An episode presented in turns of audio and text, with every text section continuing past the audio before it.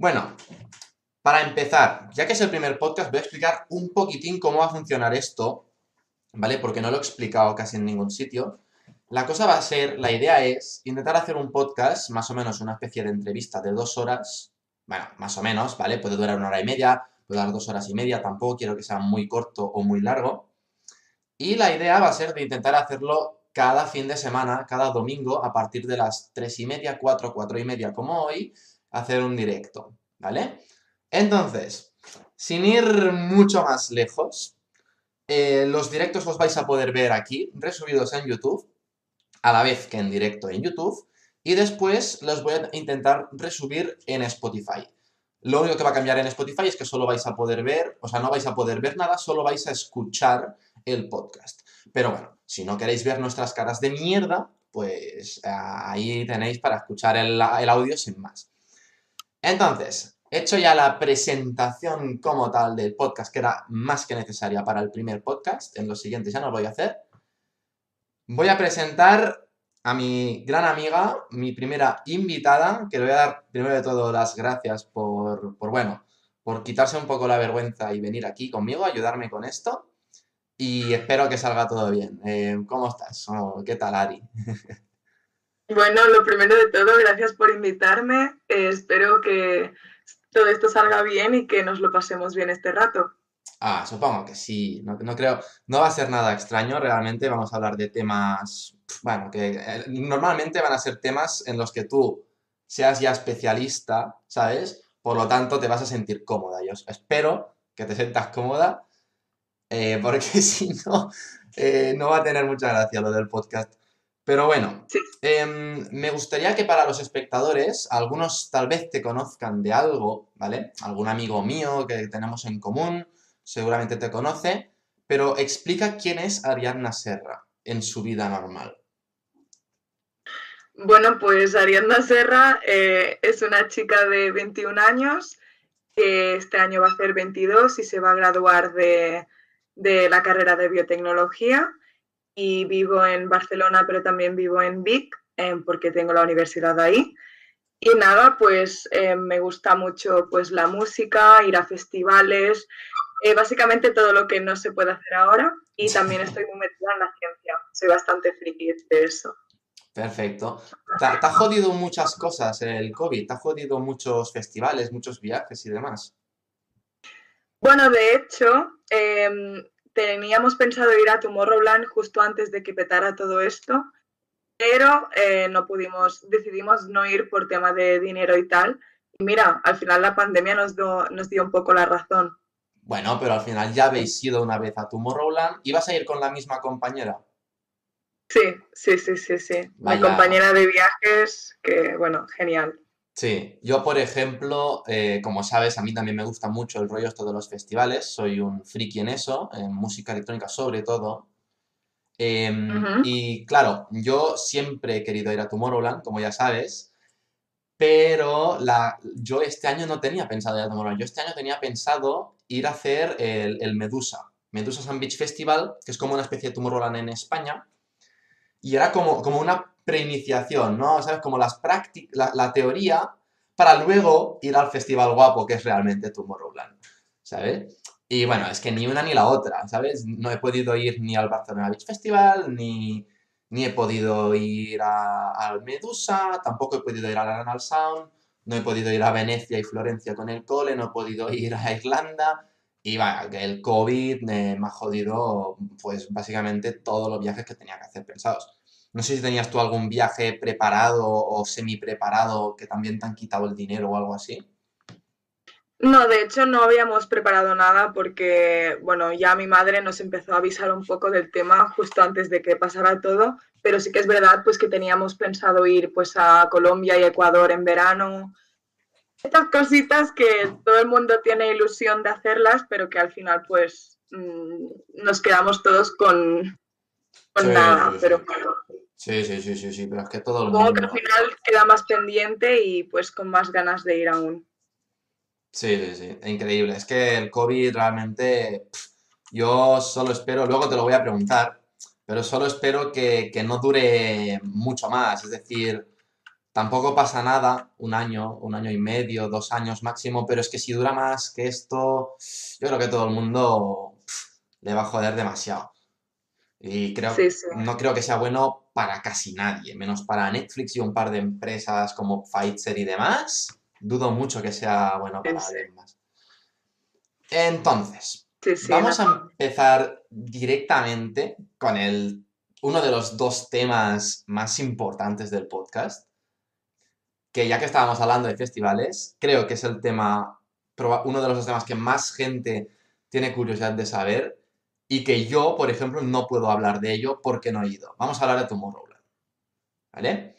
Tú eres una de... Yo, yo te lo prometo, aunque vayan 300.000 personas a Tomorrowland durante un fin de semana, te tienes que sentir especial, te tienes que sentir... Es que hay millones de personas en el mundo que quieren ir a Tomorrowland y no pueden ir.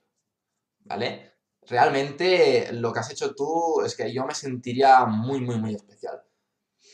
Entonces, em, yo de Tomorrowland tengo varias preguntas preparadas, pero si quieres explicarme primero un poquito cómo fue tu experiencia, así en general, alguna curiosidad, algo que dijeras, va, pues llegamos allí y ya desde el primer momento me enamoré, o algo así, ¿sabes? Mm. Vale, em, yo lo primero de todo considerar que Tomorrowland no es solo un festival en sí, sino que es toda una experiencia, porque al final no solo es que tú vayas a ese sitio, como por ejemplo haces con Barcelona Beach Festival, ¿no? Pero también es el hecho de tener que viajar a otro país, que vale, está cerquita, pero ya está fuera, em, hablan otro idioma de aquí, em, llegar es bastante difícil a Tomorrowland, entonces son cositas que van sumando, pero en general la experiencia, si tanto si vas solo como si vas acompañado, es muy importante que estés preparado para, todo lo que te pueda pasar y para todo lo que te puedas encontrar, porque yo, por ejemplo, fui con, con una amiga de la uni y las dos éramos chicas, estábamos solas y la verdad, por ejemplo, nos impactó bastante cómo nos trataron los hombres en Bélgica. O sea, pensábamos que era un país tope de progre eh, europeo y nos encontramos que nos decían de todo por las calles. Eh, el ambiente era un poco raro en, las calles de, bueno, en, general de Bélgica. Y, y, también llegar ahí pues fue un caos porque tienes que coger varios trenes. Y una cosa que casi nadie tiene en cuenta es que Tomorrowland está bastante apartado del resto de ciudades. La ciudad más cerca es Boom, pero aún así está bastante, tienes que hacerte un buen trocito.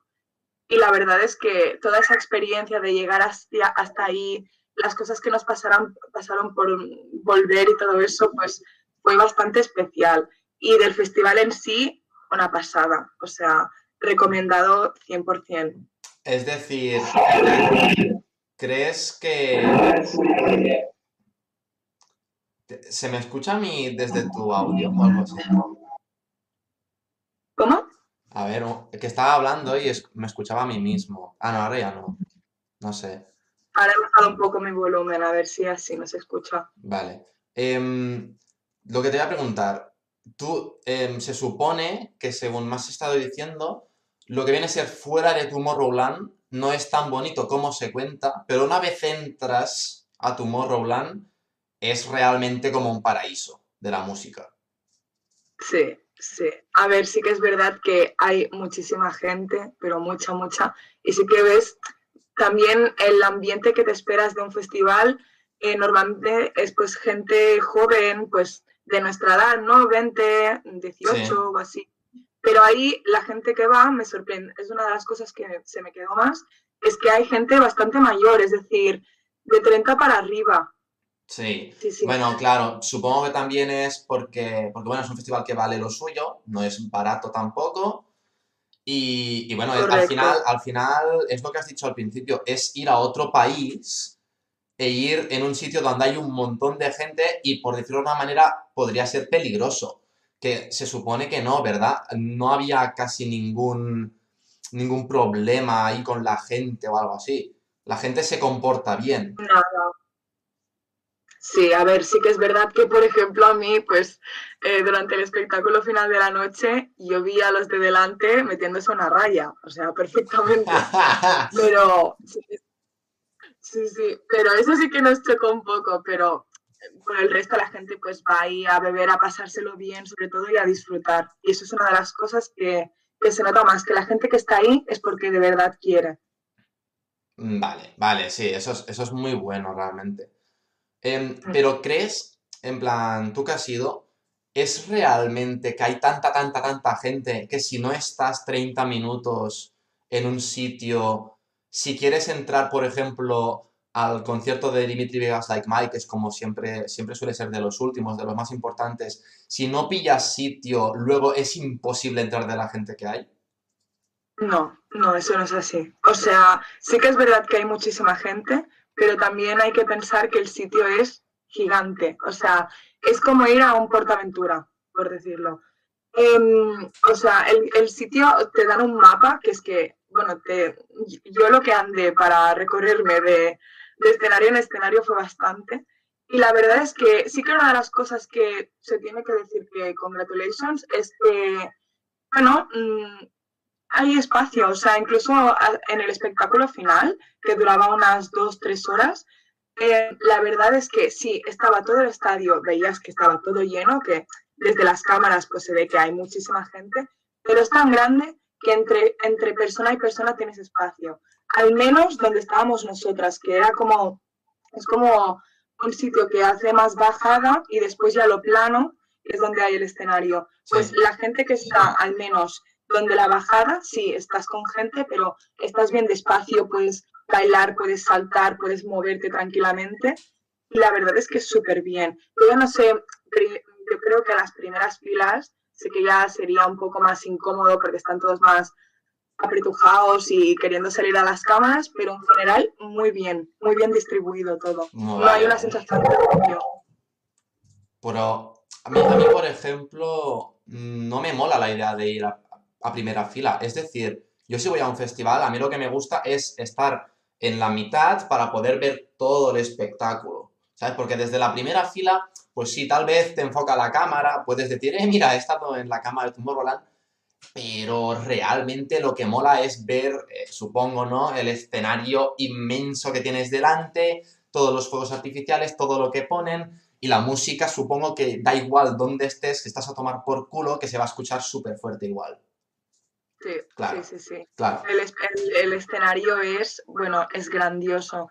Y lo bueno que también tiene es que durante el día, pues, Mm, depende del artista que haya, pues al igual pillas a uno que no mucha gente conoce, entonces tú te puedes acercar a primera fila, pero es que a primerísima, o sea, no es que, no es que haya hostias para llegar a primera fila, y entonces tú puedes ver pues diferentes perspectivas durante el día de, los escenarios, y ya te digo, el, principal es grandioso, al final mi amiga y yo lo que nos dimos cuenta era que valía más la pena estar un poco más apartadas del escenario y tener mejor perspectiva. Y así pudimos ver los fuegos artificiales. Em, bueno, es que fue espectacular. Sí que es verdad pues que si estás en primera fila lo ves súper cerca y debe ser también muy impresionante, pero para que estés más cómodo, yo diría que mejor un poco alejado, como dices tú. Vale, vale, vale. Entonces estamos, estamos bastante de acuerdo. Em, y esto es una pregunta que mucha gente se la pregunta, yo sobre todo, es decir, la gente conoce Tomorrowland sobre todo por el escenario main stage, el principal, el más grande, y después también está el que es cerrado. No sé si llegaste a entrar, el que está cerrado. Sí, sí, sí, sí, sí, eh, La cosa es, aparte, aparte de estos dos, siguen habiendo 14 escenarios más. Es decir, no, es un, no son dos escenarios, son 14 o 16 escenarios, que es una locura. Y lo que quería preguntar es qué otros escenarios te sorprendieron. Porque si tú vas a Tomorrowland pensando que solo es un escenario, luego supongo que llegas allí y ves otro escenario inmenso, que, luego comparado con el main stage es pequeño, pero sigue siendo inmenso, y, dices, hostia, es que esto es un escenario, el, cuarto o quinto escenario, y sigue siendo enorme. Sí, sí, o sea, había 14 y creo que solo fuimos como a a 7 o 8, porque estaban tan lejos y te distraes en todas partes que al final es un poco imposible de llegar a ver todos. Supongo que la gente que está allá, pues se coge el pack de cuatro días o lo que sea, pues sí que los ve todos. Pero sí que, bueno, pues yo me acuerdo en el after movie, de hecho, eh, salgo yo eh, saltando un momento en un escenario que había que tenía como, como hongos ahí gigantes y tal. Sí. Y la verdad es que también es súper divertido porque si te cansas o no te gusta algún artista o la, el tipo de música que están poniendo en algún sitio, pues te vas para otro. O sea, no hay momento en que te puedas aburrir o digas, me quiero ir de aquí. Vale, vale, o sea, bien, bien. Em, vamos a ir a una pregunta de las, bueno, difíciles no, pero una de las preguntas importantes y es ¿cuánto puede valerte ir a Tomorrowland? viaje, más estancia, un poco todo. Yo creo que no te salvas de 500 euros mínimo. Bueno, vale, aún. Yo pensaba que sería un poco más incluso. Yo hubiera dicho 700. La gente que dice que vale 1000 euros solo la entrada. Mm, no, eso ya sé que no. La entrada como tal se supone que vale entre 200 y 300 para los 3-4 días.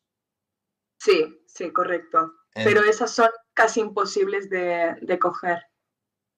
Mm, porque hay tanta gente queriéndolas comprar que la mayoría, yo todo el mundo que conocí las compró de reventa. Sí. ¿Y tú cuáles compraste? Se aprovecha más. Dime. ¿Tú cuáles compraste? Porque tú, según tengo entendido, fuiste solo dos días, ¿no? Sí.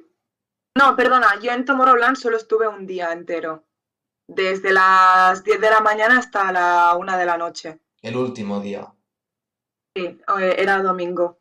Y que también cayó justo que hacían el espectáculo honorífico de que hacía ya, pues creo que eran 10, 15 años que se, que se celebraba este festival. 15, 15. Y fue una pasada. Claro, es que justo, es que justo el año que fuiste también, tócate los cojones, ¿sabes? El, el 15 aniversario, ¿sabes? Sí, sí, Eso sí. a mí, mm, una de las cosas que me jodió, no sé si tú te llegaste a dar cuenta, y es que a Martin Garrix le hicieron bullying. Es decir, entre comillas, porque Martin Garrix siempre había sido, desde hacía tres años, el que cerraba el festival, el que hacía el último set. Y, el, y el año que fuiste tú, em, Martin Garrix mm, solo, fui, solo fue al escenario de Stampede Records, que, que sí, que es, su, que es su propia productora, pero él no, no tocó en el main stage. No, creo que no. O si subió fue nada. Eh, o sea, quienes estuvo fueron Dimitri Vegas, eh, Steve Aoki y, Like Mike, creo que se dice. Sí, bueno, los que ahora son Three Legends, pero eso lo hacen muy poco. Sí. Sí, pues estuvieron esos tres a las 10 de la noche, salieron y y no tocaron temas actuales, tocaron temas del 2010, por ejemplo. Y para mí eso, yo lloré hasta de la emoción. Ya. Me encantó. Qué guay. Es que, es que, digo, me da rabia, ¿sabes? Pero es, que, es, que debe ser realmente brutal. Pero ¿tú, tú, qué, tú qué opinas de esto de, del Martin Garrix? Que, que, lo hicieron para ganar ellos el, el, premio a mejor DJ del mundo. Que al final lo ganaron, ¿eh? O sea, les sirvió. Al final, al, final de año, Dimitri Vegas Like Mike salieron mejores DJs del mundo. Bueno, la verdad es que tampoco nos dimos demasiado cuenta, o sea, al final también como que no vas por un artista en concreto, sino que vas como por la experiencia en conjunto. Es que, es que hay tantos DJs que es que es tan, tanta, tanta cosa, es como tan, tan magnitud que, que si es lo que decías, si falla uno, si no te gusta uno en el main stage, te vas al otro y tal vez te guste. Claro, realmente es una, locura, es una locura.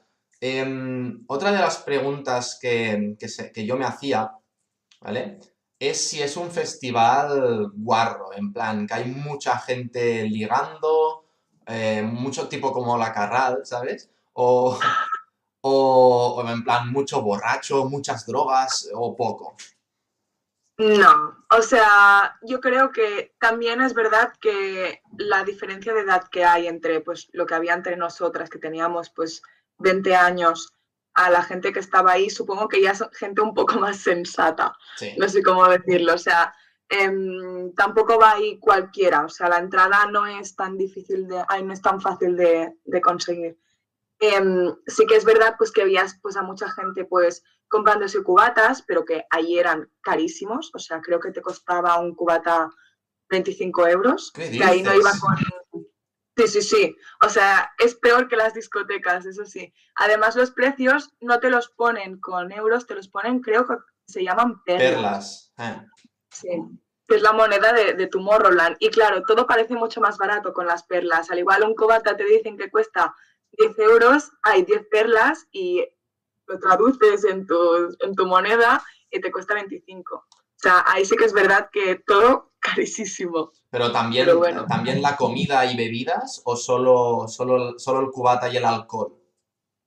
No, también la comida en general. Yo recuerdo, si no recuerdo mal, una, unas patatas así con, salsa de ketchup y mayonesa, eh, creo que eran 6 euros. Que a ver, tampoco es exagerado, nosotras pudimos comer súper bien, cuando teníamos hambre nos comprábamos algo, las aguas creo que costaban 4 euros, pero bueno, tampoco son precios muy desorbitados que no te puedas comprar nada. bueno, el agua, el agua sí que pica 4 euros, pero creo, creo que, bueno, porque más que nada es agua, ¿sabes? Es como algo vital. Pero, a ver, las patatas 6 euros tampoco lo veo súper, súper excesivo por ser lo que es, ¿vale? O sea, tampoco, tampoco está tan, tan mal, ¿sabes? No es como un restaurante pijo de Barcelona que te vale unas patatas 20 euros porque le han puesto sal del Himalaya, ¿sabes? Ya, claro. sí, sí, sí. Vale, vale, entonces, entonces tampoco es tan, tan exagerado como dice mucha gente. Y yendo a otro mito, encajo con otro mito, que yo lo he escuchado mucho, ¿es verdad que en Tomorrowland, cuando se termina la fiesta, que es más o menos sobre las 3 de la mañana, la gente realmente duerme? ¿O hay mucho, mucho salseo por allí y la gente se pone a hacer ruido? A ver, es que yo esto tampoco te lo puedo decir directamente porque yo como estuve mm, la entrada de un solo día, pues a la una de la mañana o cuando se acaba el espectáculo o te vas al, al camping que hay, justo dentro, que claro, necesitas una pulsera y todo eso, o te vas para casita.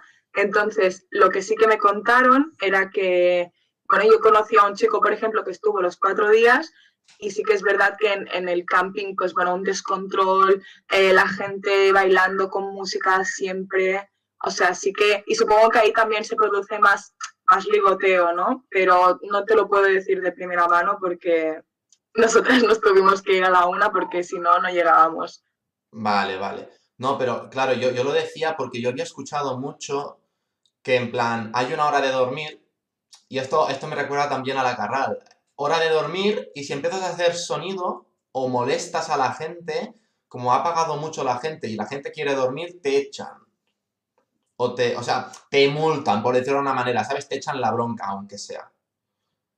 No, o sea, no, no, recuerdo que me, que me, dijeran eso. Sí que es verdad que lo que sí que me dijeron es que roban bastante en el camping.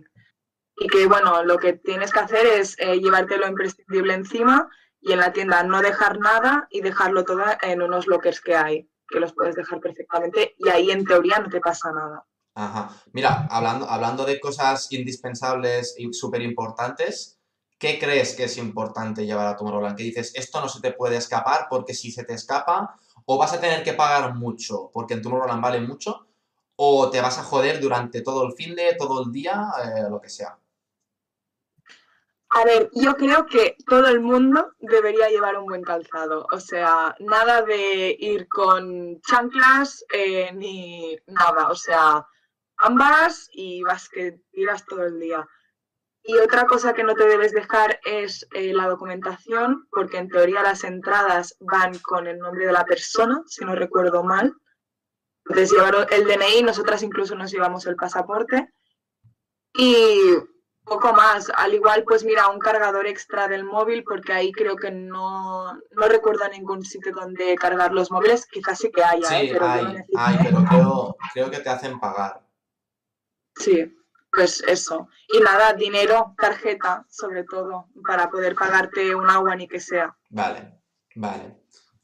Y gafas de sol, supongo también, ¿no? Claro. Sí, sí, sí. Eso es que Que por cierto me Y un outfit así, ropa para poder bailar bien, que puedas saltar, que no se te rompa los pantalones. Vale, vale, pero tampoco, tampoco es necesario ir con tu camiseta Gucci ni demás, ¿no? La gente va, va con ropa, ropa un poco, ah, si se me rompe me da igual, ¿no? A disfrutar.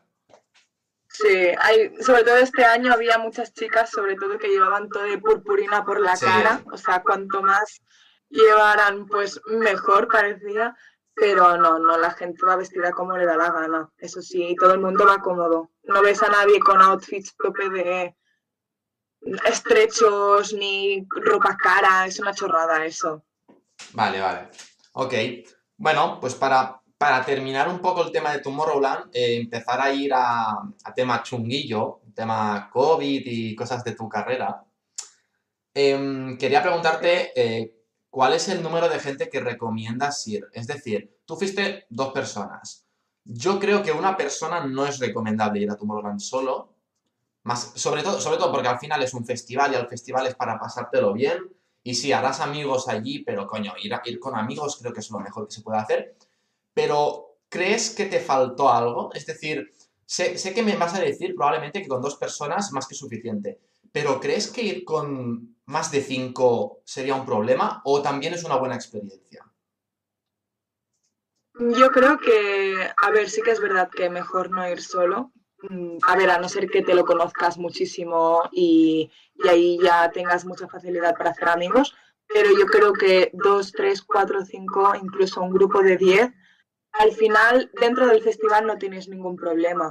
Lo único que sí que tendrás un poco más de problema es pues dónde encontrar alojamiento eh, cerca de Tomorrowland, eh, cómo llegáis hasta ahí. Eso sí que depende de con las personas que vayas, Em, tienes que tener como una buena convivencia para que si se, tienes algún problema, pues podéis salir de eso bien, sin tener que mataros entre vosotros, ¿sabes? Claro, por eso, por eso normalmente se dice que, que, no vayas con mucha, mucha gente a festivales de este estilo. Que vayas, pues, tu grupito de festival, tres, cuatro, cinco personas. Correcto, sí, sí, sí. Una vez dentro ya te lo pasas genial y ya te da igual, pero sí que es verdad que como es toda la experiencia de tener que ir, dormir y todo eso, pues como todos los viajes, supongo. Bueno, pero al final hay viajes, si te vas a un, te vas a Japón, puedes ir con 10 personas, al final ah, te coges un hotel y demás, pues, vas haciendo, y creo que es un poco diferente. No sé, porque es que 10 personas en un festival, 10 personas juntas, yo lo veo un poco raro, un poco demasiado, ¿sabes? Es como exagerar, ir al extremo. No sé. Depende de, depende de cada persona también y depende del grupito, supongo. Sí, bueno, claro, si son 10 personas que son iguales, que les gusta todo exactamente igual, debe ser la hostia, ¿sabes? Porque dices, a esta hora vamos aquí, a la siguiente al main stage, no sé qué. Claro, debe ser brutal. Em, bueno, entonces quedamos con, con, que Tomorrowland es de lo mejor que se puede hacer, sale o sea, sale worth it ir a Tomorrowland, aunque te gastes mucho dinero. Y, y bueno, pues poco más, ¿no? ¿Alguna, alguna experiencia así que dijiste, hostia, esto se me quedará de por vida. No, bueno, sí que es verdad. Em, por ejemplo, para, para, ir ahí, o sea, ya te digo de la experiencia en general, ¿eh? Em, tuvimos que coger un tren y creo, no, dos trenes y perdimos uno y ya nos agobiamos. Después, donde te deja el tren, tienes que coger, tienes que coger un bus o un taxi para llegar pues a, al sitio donde vayas a dormir. Nosotras, por ejemplo, nos cogimos un camping, pero súper cutre, ¿eh? que una tienda de campaña, 46 euros la noche por persona, o creo que por las dos. Y sí que llegamos ahí y nos habían dicho que el Airbnb nos lo habían cancelado, que no teníamos tienda para nosotras, no sé qué. Al final nos hicieron un chanchullo. Eh, bueno, cosas muy turbias. O sea, sí que es verdad que ahí la gente hace un montón de business. Si tienes una casa cerca de Tomorrowland, te has forrado. Y, no sé, es una de las cosas que se me quedaron. Pero con lo que más me quedo fue la experiencia de ahí dentro de de cumplir un sueño que había tenido desde los 10, 11 años y que encima pues el espectáculo final que, bueno, que hacían memoria a los 15 años de, de Tomorrowland, para mí eso fue un sueño hecho realidad. O sea, las canciones que, pusieron, que, bueno, no sé, un espectáculo, de verdad. Es 100% recomendado. Vale, vale, perfecto. Bueno, aunque me dijeras que es 0% recomendado, iría igual, ¿vale? Al menos yo. Pero, pero sí, es que, es que todo el mundo habla tan tan bien de Tomorrowland que al final es como, si te gusta la música electrónica y no vas, es como no ir a la Meca siendo musulmán. Casi, casi. Casi, casi, porque realmente eh, una vez al año, una vez, una vez ni que sea en tu vida, tienes que hacerlo. Bueno, vamos a entrar, si te parece, en temas pantajosos, en cosas ya no tan divertidas que sería... Bueno, antes de empezar a hablar sobre el COVID como tal, tengo un par de preguntas, ¿vale? Bueno, un par son unas cuantas, pero unas cuantas preguntas sobre tu carrera o enfocadas más generalmente a la biotecnología, ¿vale? Entonces, lo primero de todo, que a mí me lo contaste ayer antes de hacer el directo y demás, pero la gente probablemente quiera saber qué es la biotecnología, la diferencia entre biotecnología y biología, un poquito. A ver, es que todo es muy relativo, ¿eh? eh si le preguntas a cualquier persona que, que estudie mi carrera, mm, no te va a decir el qué o te va a decir definiciones muy diferentes. Pero yo considero que biotecnología, hablando así con más tecnicismos, pues es como la tecnología aplicada a la ciencia, básicamente, y como a mí me gusta llamarlo, pues es como jugar a ser Dios. O sea, nosotros estudiamos cómo editar nuestro ADN, cómo podemos conseguir cosas que hasta ahora parecen, pues, que bueno, son imaginables. O sea, em, por ejemplo, poder curar el cáncer, pues es una de las cosas que en biotecnología se estudia. Hmm. Entonces, podríamos decir, barra intuir un poco que la biotecnología va de la mano y está enamorada de la medicina al final, porque vosotros ayudáis a la medicina con vuestra tecnología a que la medicina también pueda avanzar, ¿no? Correcto, sí, sí, estaríamos como detrás de los médicos, lo que el paciente no ve, ¿no? Pero también estaríamos de la mano de, por ejemplo, de las industrias alimentarias. por ejemplo, también hemos estudiado un poco la producción de cerveza. O también estaríamos de la mano, pues, de, de, por ejemplo, cultivos de plantas, de poder modificarlas genéticamente. Bueno, es un montón de, te abre un montón de campos, así que la salida que más te guste, pues te puedes salir con ella si estudias esta carrera. Está guay, está guay. Pues mira, hablando, hablando de modificar ADN, cosas de estas, tengo una pregunta súper chula. Además, eh, pensando la pregunta, ayer me fui a ver una película que va sobre esto, que es Jurassic Park. La cosa es, en Jurassic Park lo que hacen es coger el ADN, o sea, de la sangre de un mosquito prehistórico de la época de los dinosaurios y lo juntan con una rana.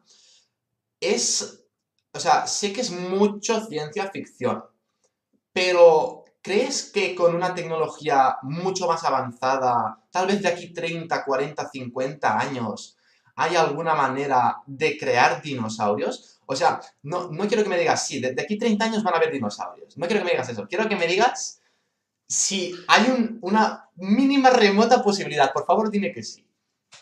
Sí, ya te lo digo. Sí. sí. Vale, perfecto.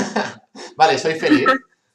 O sea, vosotros con lo que hacéis podríais modificar genéticamente dos tipos de ADN, juntarlo y más o menos como lo que hacen en Jurassic Park, conseguir de alguna manera o crear una nueva especie o, en este caso, revivir una especie que ya existía.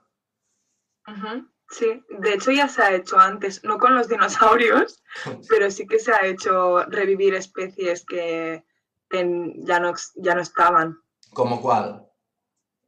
Em, a ver, es que ahora no me viene el nombre, me da muchísima rabia porque lo hicimos en un trabajo, pero había una enfermedad Em, en los siglos pasados que mató muchísima gente y a partir de la creación de una vacuna se consiguió erradicarla, ¿vale? O sea, ya no estaba presente y ya no, ya no causaba enfermedades eh, a la población humana.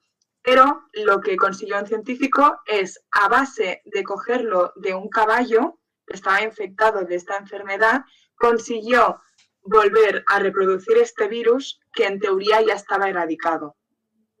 Entonces, eso es una arma muy peligrosa. Las armas biológicas, aunque no lo parezcan, igual que ha pasado con las teorías conspirativas del COVID, em, puede pasar. O sea, se puede hacer de todo. De eso, de eso vamos a hablar luego, de las conspiraciones del COVID, que es un tema que a mí me interesa mucho. Y tengo una idea, o sea, yo tengo una opinión sobre la conspiración del COVID de, ah, se ha creado por el hombre, la han dejado ir. Tengo una idea muy clara, con mucha lógica, que luego te voy a decir. Pero, pero es, que, es que creo que a priori debería tener razón yo, ¿vale? Pero, a ver, vosotros, tanto, tanto como podéis volver a crear ADN, por decirlo de una manera, volver a crear vida, pero a la vez podéis volver a crear virus o revivir un virus también, ¿no? Sí, correcto. Si tenemos una base para cogerlo y empezar a reproducirlo, mm, basta con eso. Y yo supongo, yo supongo, porque claro, la gente va a decir, pero ¿qué coño hacéis? ¿Por qué revivís virus? ¿Por qué trabajáis con virus? Matadlos y ya está. Claro, la cosa no es tan fácil. La cosa supongo que es más en plan, si tienes el virus, lo puedes controlar y una vez puedes controlar el virus, va a dar igual que se escampe. Supongo que va por allí, ¿no? El por qué trabajáis realmente con virus, porque si no, no tiene mucha lógica trabajar con algo que puede ser mortal. Bueno, es que parte de eso, por ejemplo, el, ejemplo que te he puesto justo ahora de que un científico consiguió reproducir un virus que ya se había erradicado, que ya me vendrá el nombre después, ¿eh? Em, pues no lo hizo por fines de maléficos, de vamos a contagiar otra vez a la humanidad y que y que se mueva mucha gente, ¿no? Sino que básicamente, em, no solo con este virus en concreto, pero existe una terapia con virus para el cáncer, ¿vale? Eh, se ha visto que, por ejemplo, eh, salió una paciente que tenía un cáncer, un, linfoma, que es eh, son, se le repartieron varios tumores con metástasis y todo. Sí. se llama linfoma de Hodgkin, creo que se dice. Y la paciente contrayó COVID y como el virus hizo que su, sistema inmune atacara al virus, también atacó a las, a las células tumorales. Así que el tumor, los tumores que tenía repartidos se le fueron. Así que no solo se estudian los virus con fines maléficos, sino que también se estudian para ver si se pueden aplicar en terapias a enfermedades que tenemos los humanos. Vaya, sería un poco como el enemigo de mi enemigo es mi amigo. Correcto. Vale. Más bien lo puedo haber dicho. Sí. Me parece súper interesante. La verdad que no lo sabía. Me ha sorprendido bastante. Pero, claro, eso lo podemos hablar de virus un poco menos, menos fuertes. Pero dime tú, ¿dónde está la gracia en juguetear con la malaria? ¿Sabes? O con el SIDA. Claro, allí yo supongo que la, única gracia que tiene juguetear con, virus de estos tan, tan mortales, tan fuertes para el ser humano aunque sea, supongo que es para encontrar una medicina. Porque si no es para eso, em, la verdad que es bastante peligroso. Correcto. A ver, siempre habrá gente que tenga fines eh, malos Claro, pero, yo por eso, yo por eso, por ejemplo, estaría a favor de que la gente que trabaje con armas biológicas, armas, em, armas de gran poder, ¿sabes? Ya, ya no solo biológicas, que es el tema que estamos hablando, sino armas nucleares, toda la gente que pudiera trabajar con eso, que le hicieran un examen mental de si están bien mentalmente, como hacen, como hacen con los con los em, con los que llevan los aviones. porque es que Después de lo que pasó en el 11 de septiembre de 2001, dijeron, esto se tiene que acabar, hay que, hay que, hay que hacer algo y, tienes que hacerle un, plan, una prueba física, ¿no? Eh, psicológica a la gente, ¿sabes? Si, tiene trabajos que pueden ser perjudiciales para la gente.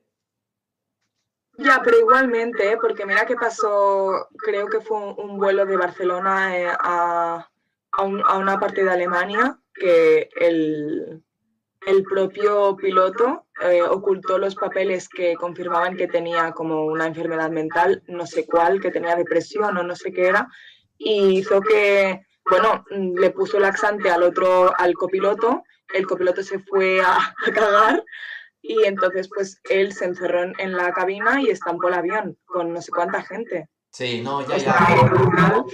Pero creo que de alguna manera em, bajarías el porcentaje, ¿sabes? Seguramente. ¿Qué es lo que ha pasado? A ver, hay que tener mucho cuidado. esas instalaciones están hechas, hay diferentes niveles de bioseguridad, 1, 2, 3, 4. La 4 es, más, es la más fuerte, es con la que se trabaja con, con COVID, por ejemplo, o, el ébola. Sí. Así que es muy difícil que pueda salir algo ahí accidentalmente. Pero sí que es verdad que mm, hay gente que ya ha usado esto como armas biológicas. Hubo un hombre que trabajaba en una empresa de estas de Estados Unidos, de bioseguridad, que trabajaba con una especie de hongo, que si tienes contacto con él, pues tienes mm, un 30% de posibilidad de morir. Y envió varias cartas a, a diferentes poderes políticos de Estados Unidos y creo que de las 30 personas murieron así, ¿eh? Los números no los sé exactamente, pero son estas cosas chungas que dices no pueden pasar porque es muy difícil, está todo muy controlado, pero pasan. Sí, ya, claro. Es que, a ver, siempre va a haber gente que utilice el mal. Eso está claro. me parece injusto, pero siempre va a ser así. Pero, bueno, podemos, podemos decir que, al final eh, los virus se tratan con fines supuestamente buenos, menos obviamente alguna persona que seguro que haya ahí suelta que bueno, que es un hijo de puta y ya está. Vale. Sí, el, villano. Sí, de toda la vida. Vale. Sí. Eh, pasando a otro tema, ¿vale? Esto me lo dijiste esto ayer, o sea, esto, gente, salió realmente de, la nada, ¿vale? Esto yo no lo iba a preguntar, no tenía ni puta idea. Eh, pero la chavala, de repente le digo, sí, yo me voy a ir a dormir a las 4, porque me estoy yendo a dormir tarde. Y me dice, espérate, no vayas a pillar diabetes. Y yo le dije, ¿cómo? ¿Qué tiene que ver la diabetes? Explícanos, Ariana, ¿qué tiene que ver la diabetes con ir a dormir tarde? ¿Por qué puedo tener diabetes de ir a dormir tarde? Solo de eso. Ay, ojalá no lo hubiese dicho. No, no, pero realmente se ha visto algunos estudios de gente que ha estado trabajando o bueno, haciendo cosas por la noche em, que después se les ha pues eh, producido una diabetes de, de caballo. O sea, es decir, nosotros, por ejemplo, vimos un caso de un paciente que era enfermero, entonces estuvo trabajando durante 10 años en turnos de la noche y eh, cogió diabetes y todo el mundo se preguntaba por qué. Y es porque nosotros tenemos pues los ritmos eh, circadiarios, ¿vale? Los ritmos circadiaris en catalán. Em, y esos son unos ritmos que se concordan pues con la luz del día, es decir, tú cuando te levantas y vas a la ventana y, te entra luz solar, pues tu cuerpo entiende que es de día y que entonces pues ahí tiene que comer, tiene que hacer ejercicio, tiene que estar despierto. En cambio, cuando es la noche, ya no hay esta luz, solo hay pues un poco de luz artificial como las que tenemos en las casas y entonces, pues en teoría, ese momento para tu cuerpo, según estos ritmos, toca irse a dormir, a descansar. ¿Vale? Entonces, em, esa, esa persona, ese enfermero que estuvo trabajando durante 10 años, al final lo que hizo es que no solo trabajaba, sino que también picoteaba, porque claro, tienes hambre mientras trabajas. Entonces, si tú estás dando de comer a tu cuerpo eh, cuando es de noche y deberías estar descansando, eso altera a tu cuerpo y eso hace que al final pues, se pueda acabar desarrollando eh, diabetes. Bueno. Básicamente por eso. es un poco extraño. Yo no lo he terminado de entender todo, todo, realmente. Pero, pero bueno, que nos tenemos que quedar en que ir a dormir tarde, pero supongo que es muy a largo plazo, ¿no? También no es a corto plazo.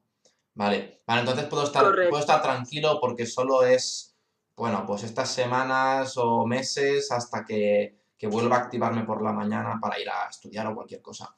Así que no tengo que preocuparme, ¿no? No, no, no, pero no estés 10 años yéndote a dormir a las 4 de la mañana y no creo que lo un que, va para las 3. Vale, perfecto. No creo que lo haga. la cosa. Eh, esto a mí, esto ya es una curiosidad mía.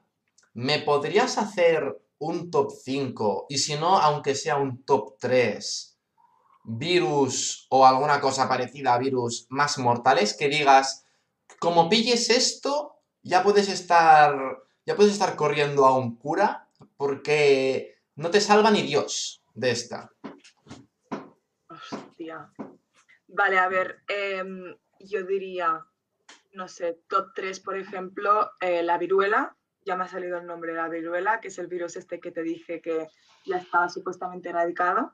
La viruela porque tiene una mortalidad, es que no sabría decirte números ahora, pero que si lo coges, mm, puedes hacer tu, testamento.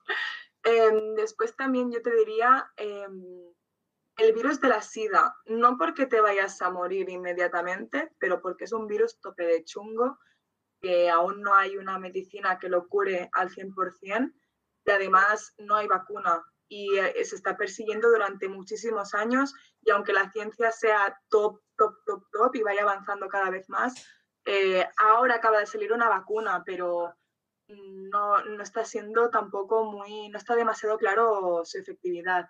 Y el top 1 yo te diría el ébola. El ébola, el famoso ébola, ¿te acuerdas en su momento? Sí. ¿A, ¿A, qué genio se le ocurrió traer un paciente con ébola a España? Es decir, ¿quién fue el genio que se le iluminó la bombilla y dijo, ah, pues este pavo, en vez de morir en África, morirá en España, poniendo en peligro toda España? No sé, a ver, sí que es verdad que también, ¿te acuerdas que mataron a, a su perro por si estaba también contagiado? Sí bueno, no sé, fue un drama, pero sí que es verdad que el ébola no es tan fácil de contagiar como el coronavirus, por ejemplo, se contagia más por, por los líquidos que secretas tú a través de los mocos, de la saliva y tal. No es tan fácil cogerlo, pero sí que tiene una mortalidad de casi el 50%. Vale. ¿Y, y no hay que sepas algún virus que tenga aún más mortalidad? Que digas, vas, que como pilles esto, que tenga 100% de mortalidad, ¿sabes? Como, como si te pica una viuda negra que tienes un 90% de, de, maneras de morir, ¿sabes? De, posibilidades de morir. A no ser que te, que te pillen en el hospital justo cuando te ha picado la viuda negra, estás casi muerto. Algo de este estilo. O bueno, hay una medusa, de hecho, en el océano claro. que te pica. Sí, sí, la medusa, ya sé cuál No sé cómo se llama porque tiene nombres súper técnicos, pero sé cuál dices, ¿eh? Que, que de las medusas me he informado. Que el otro día el Arnau, un amigo mío, decía que, eran inmortales y luego lo busqué en Google y vivían 20 días. Por cierto, un saludo a, un saludo Arnau. Eh, buena, buen invent, mi pana. y, bueno, sí, pero realmente, o sea, podríamos decir que, que a fin de cuentas, como no sea un virus creado por el hombre que tenga mucha mortalidad, podríamos decir que los animales como tal, la fauna, es más mortífera que los virus. Sí, bueno, la, fauna en sí, pues sí, sí, sí, sí. O sea, tampoco soy aquí experta en animales y todo lo que puedan traer e, ellos, pero sí que la fauna puede ser una de las gran, grandes causas que causen, pues, pandemias, por ejemplo. Em, el coronavirus no es una, no es una pandemia la primera del mundo, sino que ha habido un montón. O sea, por ejemplo, a partir de los cerdos se puede contraer también más enfermedades, o sea, es muy chungo, muy chungo, pero también viene, viene muy influenciado también, aparte de las medusas, estas que te matan a, los cinco minutos y duran 20 días, estas, estas medusas, em, sí que es verdad que eh, cómo tratemos los animales de granja, sobre todo los cerdos y tal, con hormonas y todas estas cosas chungas, sí que pueden empeorar aún más las enfermedades que pueden transmitir. Vale. Mira, justo hablando de esto, ¿sabes quién es el Albert, el que llevaba cabello largo en la Carral? ¿Sabes?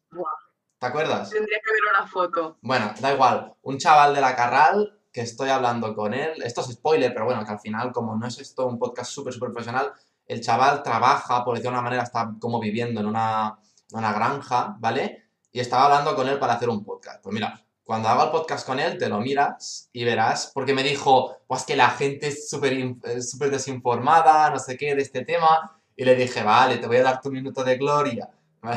Le dije, vale, vas a poder defender las granjas y demás. Bueno, Claro, yo creo que también depende del tipo de granja. ¿eh? Exacto. Yo no, digo que todas las granjas traten por igual a sus animales. Supongo que las más locales, las más próximas, pues no tratarán pues con tantas cosas chungas que he dicho antes, pero sí que mm, hay casos de muchas granjas multinacionales, por decir algo, que, que sí que pues medican muchísimo a sus animales para que crezcan, para que tengan más grasa, Claro. para que Pero a la vez, eh, mira, esto es una pregunta que tenía, al igual que vosotros, junto con la, la biotecnología, podéis conseguir eh, mutar los genes de los animales, ¿podríais juntar dos especies que nunca en la vida se deberían de juntar?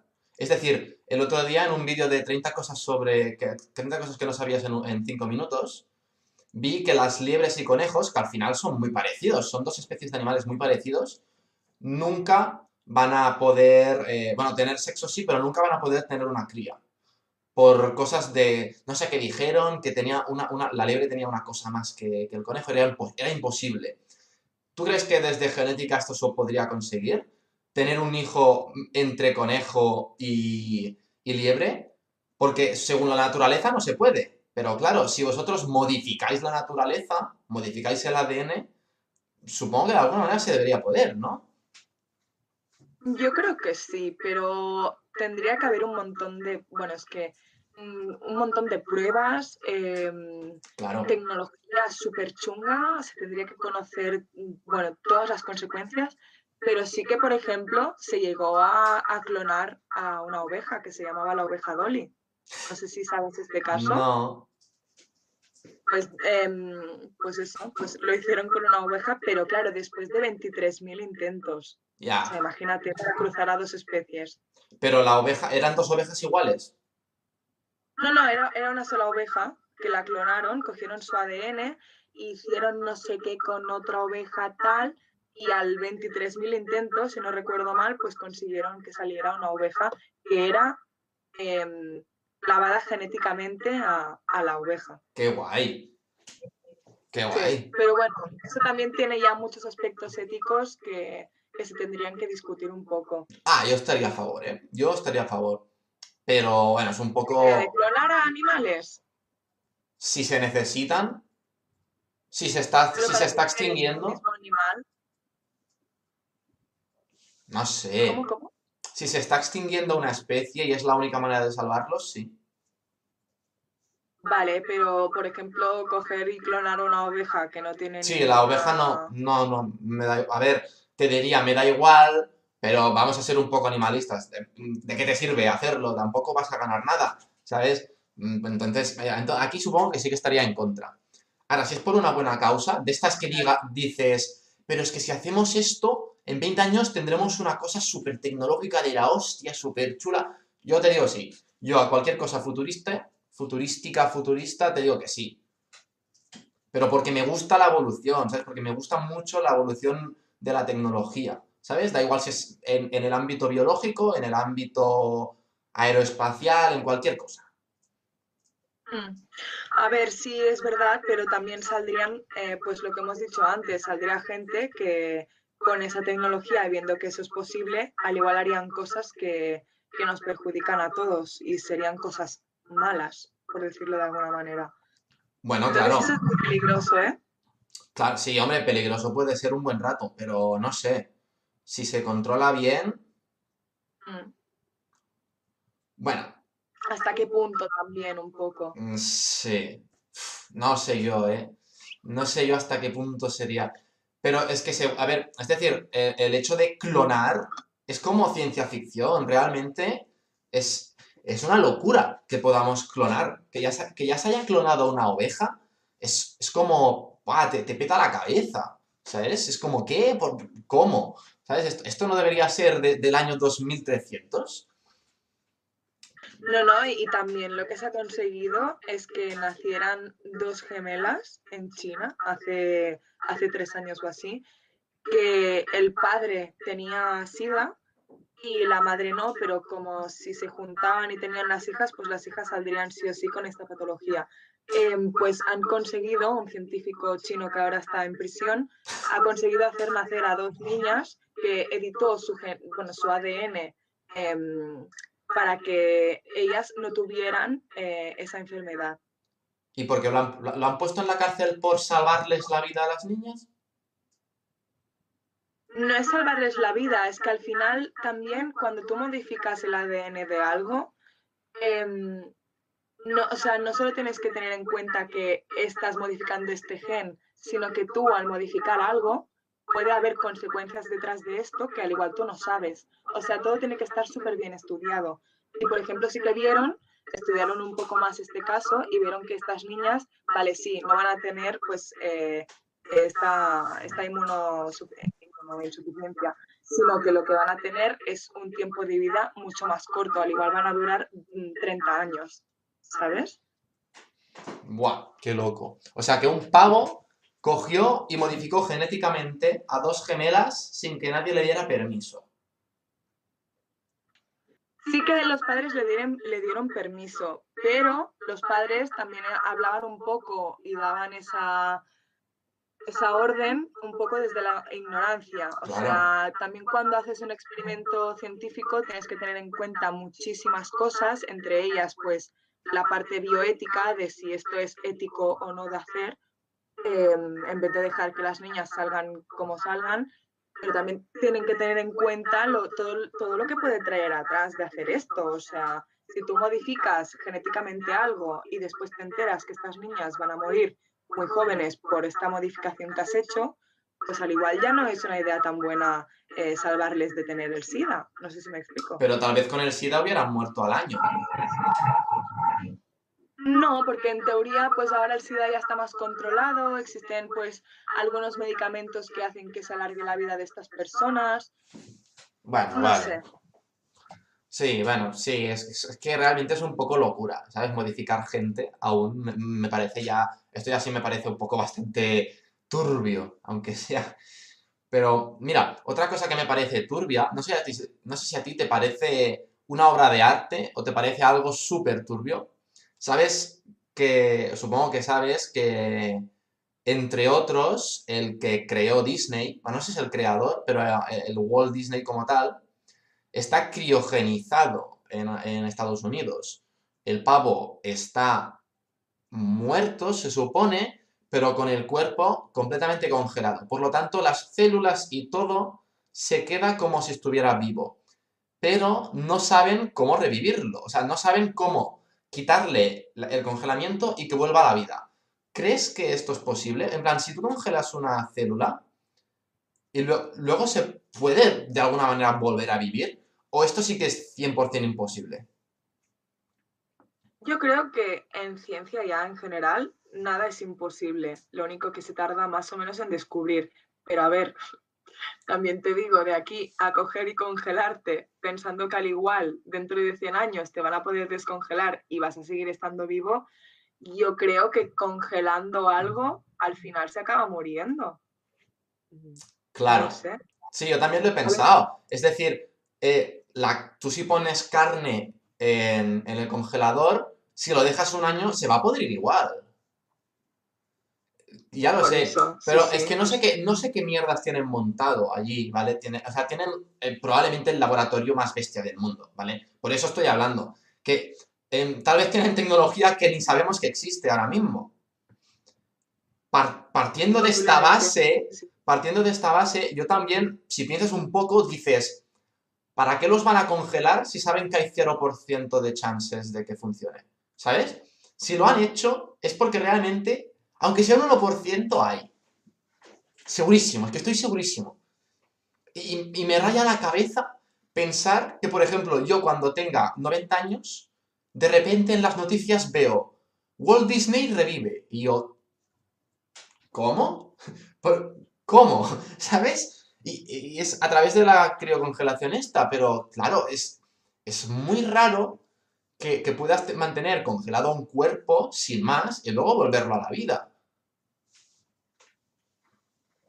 Pero además ese hombre, o sea, ¿cuántos años tenía cuando lo congelaron así? No lo sé, pero tenía... ¿No sabe? Tenía... Mira, te lo busco, pero yo diría que 80. ¿Cuántos años tenía Disney, ¿cuándo lo congeliza? Congelaron.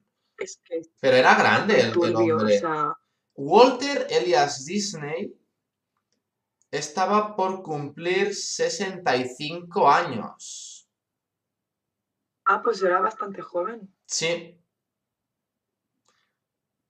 No Se le idea. congeló. O sea, lo más probable es que salga mal, pero si le sale bien, chapó. O sea, Pero es que lo curioso es que el pavo está muerto, ¿vale?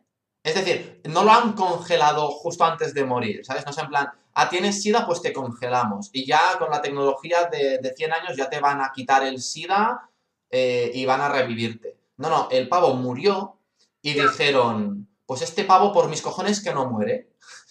Y, y- y lo han congelado y a ver qué pasa. Pero es que lleva congelado desde el 1966. Que, que en 26... pues en- en- dentro de aquí poco al igual nos llaman y nos dicen, mira, ya lo han descongelado. Claro, es, pero es que es muy, es muy loco. Es muy loco realmente lo, lo de, lo del Walt Disney, es muy, muy loco. Que además una vez muerto, o sea, si me dices que lo congelaron ya cuando se había muerto, no cuando estaba como vivo, em, no es como en las películas de Ice Age, por ejemplo, que ven a un animal congelado y lo descongelan y ya se mueve, ¿no? No sé. Ya, claro. qué, qué buena. Eh, no lo sé. Porque realmente, claro, no, no es como, como por ejemplo en Interstellar, que los semicrio, que los congelan ahí de, de una manera diferente con agua, pero están vivos. Claro, están vivos y es un sueño. Claro, Los están poniendo a dormir, no los están Sí. poniendo a congelar como si fuera carne. Es que Ya, es- pero también es una pasada, ¿eh? Lo que pasa en, en Interestelar. O sea, realmente a ver qué explicación científica posible habría para que la gente te aguante unos años durmiendo tranquilamente eh, llenos de agua. O sea, ¿qué tiene esa agua? No sé.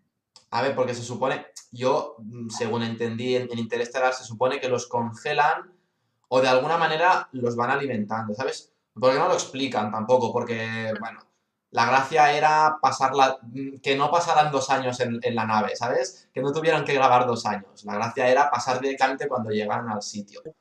Claro. Pero Claro. seguro que alguna explicación lógica tienen. Porque además Interestelar, lo que mola de Interestelar, si nos queda tiempo luego hablaremos de la peli, que, que dijimos ya podíamos hablar de ello. Lo que mola de Interestelar es que lo hacen todo muy real, ¿sabes? Cuanto más real, mejor. Entonces, yo supongo que alguna explicación tienen. Y que eso, aunque no se puede hacer a día de hoy, de alguna manera hay alguna posibilidad de hacerlo. De que se duerma la gente, ¿sabes? Durante X tiempo y luego revive. Bueno, revive. Sino que se despierta, ¿sabes? Eso seguro que sí. Pero ese, es eso, lo tiene- estar un poco en coma, ¿no? Sí, es como ponerlos en coma de alguna manera. Pero es un Sí. coma que tú controlas. O sea, que te controla la máquina. Claro. Sí, sí, sí. Es, bueno, no sé, un poco como la gente que ahora está en coma, que los aguantan a base de suero y de otras cosas, pues supongo que les harían lo mismo, pero en la peli se supone que tampoco envejecen, ¿no? Es que no. No, pero eso es por gravedad. Mm, Buah, ah, luego, luego sí eso te hablo de esto. Te voy a Vale, hacer.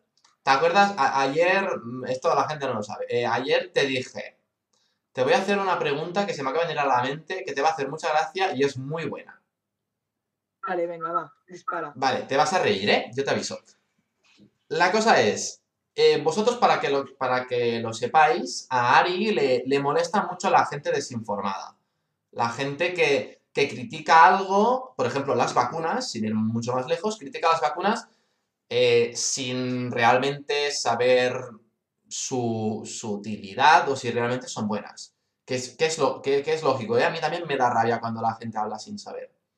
La pregunta es, ¿tendrías algo o follarías con un pavo que es tu crush, ¿vale? Que es guapísimo, está buenísimo, pero cuando empezáis a hablar te dice, ah, yo no me voy a vacunar porque esto es un fulo, el COVID ah, realmente no existe, ¿sabes? Con alguien muy, muy desinformado, muy ignorante, te lo follarías. Ya lo he hecho. No, amigo. Tremendo plot twist, amigo. ¿Por qué? Sí, sí. ¿Cómo que por qué? Pero si te da mucha rabia. A ver, me da. Me da mucha rabia, pero a ver, o sea, em, cambias de tema. Es como cuando una persona es de derechas. Pues si esa Joder, persona pero no me- te gusta. No me compares un pavo que, que es de derechas. Bueno, si, es- si es de derechas, vale, pero si, en plan, un nazi, eso es otra cosa. Pero una persona de derechas, no me la compares con un pavo que dice que un, que un virus que ha matado a más de un millón de personas no existe. Bueno, pero son, son mentalidades que yo no estoy de acuerdo, ¿no? Porque, a ver, sí que es verdad, pues que mm, mentalidad política, de mentalidad de estar informado o no estarlo y tener teorías conspiratorias no es lo mismo, pero, no sé, piensa, piensas en de otras cosas, no lo tienes mucho en cuenta, porque supongo que esa persona, si tienes algún tipo de relación con ella, pues también te, te gustan otras cosas que no sea que esté desinformado de un tema en concreto. Vale, No vale. si. Bueno, era, era para, para joder un poco, para ver si, si decías, no, es que realmente no puedo con esta gente, ¿sabes? Pero A ver, no puedo, pero bueno, yo siempre trato de, de explicar las cosas como mejor pueda y que se entiendan bien y que la gente no me tome por tonta. Vale, muy, muy bien, mu- muy bien, tiene, tiene su lógica. Venga, va, otra pregunta de estas de, de ciencia ficción. Em, ¿tú crees que de alguna manera podría... Es que, mm, ahora que lo pienso, no hay ninguna película más que... No sé si te has visto Capitán América. Mm, Vale, pues eh, Capitán América que le meten un suero, ¿vale? Que lo vuelve como un superhombre. No tanto como eso, Sí. pero ¿crees que en un futuro próximo o lejano em, podríamos modificar las- la gente humana? Es decir, tú vas a un, a un médico y le dices, escucha, em, ¿me puedes mejorar la vista? Y te dice, vale, pum, operación y al día siguiente, modificando tus genes, tienes mejor vista. ¿O se tendría que hacer sí o sí antes de nacer? A ver, eh, esa es una pregunta muy extensa, ¿eh? pero sí que, por ejemplo, eh, respecto a lo último que has dicho, de si se tendría que hacer antes de nacer, quizás sería mejor mm, por algún tipo de enfermedad que ya se sepa eh, preparto, es decir, pues yo qué sé, eh, un síndrome de Down o si esa como las niñas estas que sabes eh, que 100% van a tener SIDA. Pero claro, si es cosas más de que pones a, a la disponibilidad de la gente que, que se puedan modificar algo una vez ya hayan nacido y ya sean adultos como nosotros, em, yo creo que también es posible. O sea, de hecho ya se está probando cosas así y ya ha salido una técnica que podría arreglarlo todo. O sea, lo de modificar genes es más posible de lo que la gente se cree. Em, hay una técnica que se llama CRISPR-9, ¿vale? Y con esa técnica puedes modificar los genes que te dé la gana. O sea, tú vas a la secuencia de ADN que tú quieras modificar el trozo de- del gen que te interesa cambiar y lo puedes hacer. Que te salga bien ya es otra cosa, pero poder se puede. Podría morir mucha gente. O sea, podríamos estar hablando de que podría morir mucha gente al principio. Morir no lo sé, porque realmente lo que haces es cambiar, eh, no sé si en una sola célula o en varias, pero el cambio es tan pequeño que deberías hacer esta modificación muchísimas veces para ver un cambio significativo. No creo que de una sola vez eh, la gente ya empezara a morir para, para intentarlo. Vale. Pero entonces, entonces estamos hablando de que, por ejemplo, en vez de ir a GAES, podrías ir a un sitio y que te mejoraran de alguna manera las células defectuosas, te, te cambiaran el ADN o alguna cosa así rara y, y que volvieras a tener eh, la huida de, bueno, que, que pudieras escuchar bien o incluso mejor. Sí, a ver, también no, no es todo al final lo de modificarse los genes, o sea, también se están estudiando muchísimas terapias que no sea a partir de modificación de genes, Sí, eh, para que puedas conseguir, pues yo que sé, regenerar eh, cualquier tejido que tengas en el cuerpo, como perder la vista, por ejemplo, en GAES te harían eso antes de modificarte unos genes, ¿no? Porque al final muchas cosas de las que nos pasan, sobre todo a los, a los más adultos, más ya mayores, es pues em, que tienen ya una pérdida de, de, cualquier cosa y las células ya no funcionan igual y, y pues ya se pierde un poco más pues estas facultades que me parece que nosotros los jóvenes sí que tenemos. Vale, vale. Bueno, claro, sí es verdad. La gente mayor más bueno, tiene más problemas de este estilo. Em, vale, otra pregunta. Esta es que estaría guay que la explicaras eh, en plan de buena manera, pero te voy a decir que solo me digas sí o no, ¿vale? Y, y claro, la gente que se raye luego, ¿vale? La situación es calentamiento global. Estamos deshaciendo un montón de hielo de los polos.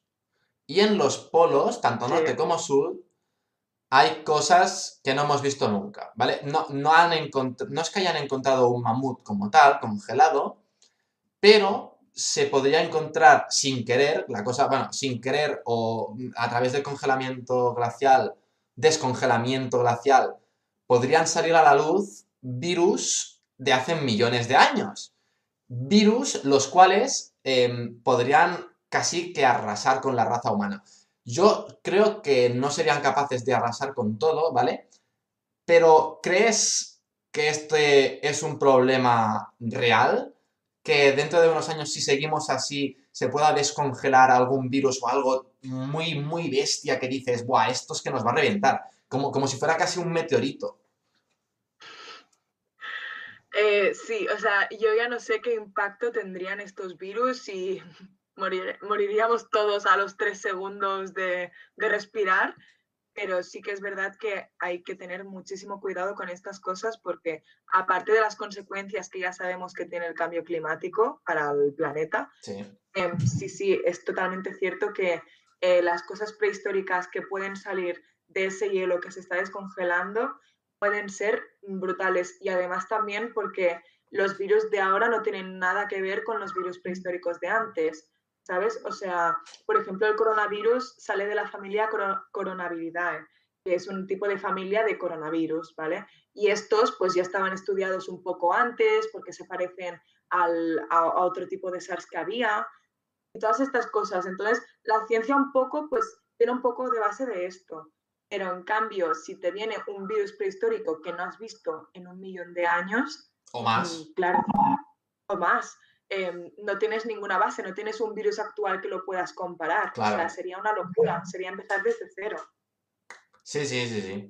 Es que, es que a mí, yo esto, por ejemplo, lo hablaba con mi padre un día, ¿sabes? En plan, comiendo, en plan, es que como salga un virus de estos, eh, bueno, pues nos podemos ir un poco a tomar por culo todos. Da igual lo que hagamos. No, vamos a tener tiempo. No, va a dar tiempo material a salvarnos, por decirlo de una manera. Pero bueno, que, es preocupante, pero que no tenemos que pensar en ello porque que es que si, si piensas con la muerte, bueno, no vas a llegar muy lejos. Claro. Vale, mira, otra pregunta. Esta, esta sí que es. Positivo. ¿Qué has dicho? Dime.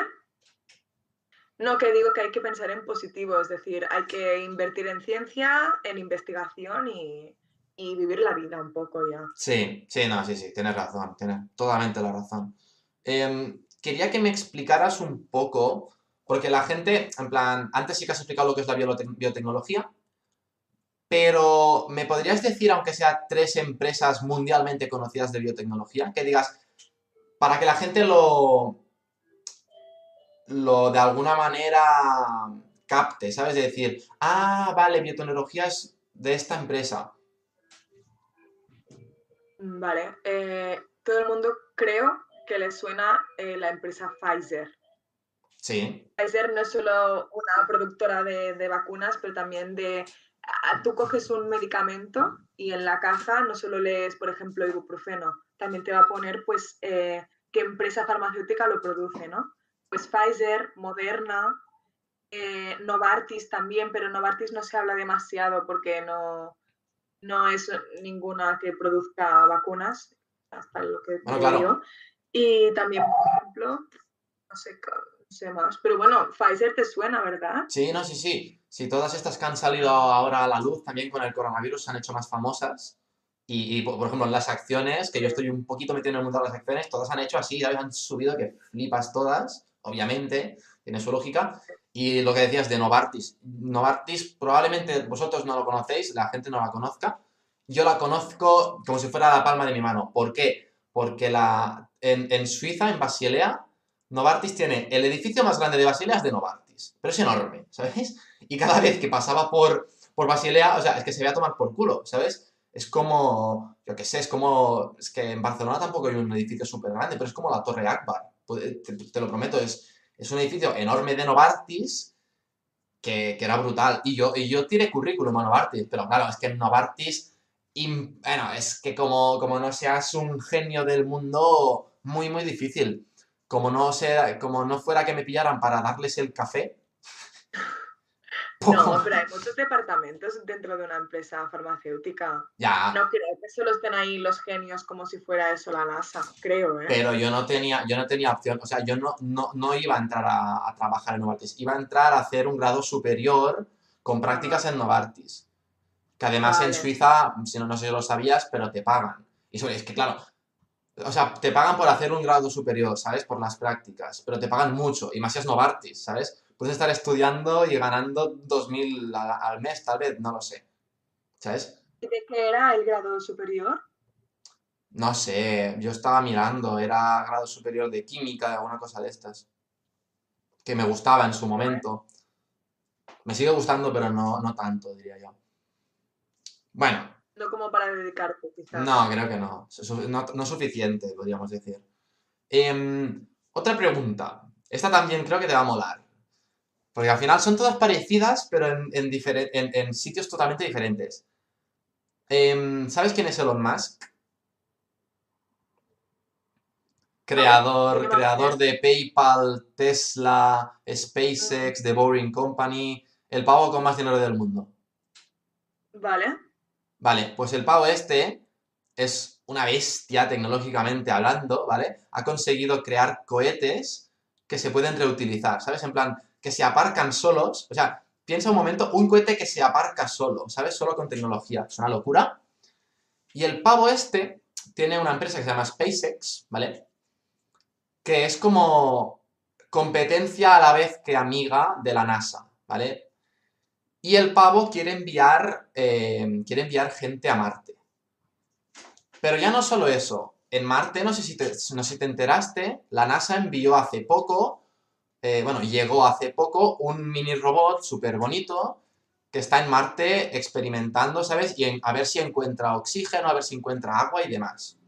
¿Vale? Por una futura colonización. Que es como que nos queda muy lejos, pero no está tan, tan, tan lejos, ¿sabes? Al menos la investigación ya está empezando a día de hoy. La cosa es, si este robot cuando vuelva porque él está recogiendo información, pero no la puede devolver a la Tierra hasta que alguien lo vaya a recoger. Cuando vuelvan dentro de dos o tres años, creo que era, si encuentran aliens, bueno, aliens me refiero eh, a partículas, no, micro, plan, desde virus, mini moléculas, ¿sabes? Cosas súper, súper pequeñas. Pero al final son aliens porque no viven no viven en la Tierra, ¿no? Me que es gracioso pensar que un alien es, pues eso, una, molécula de mierda, súper pequeño.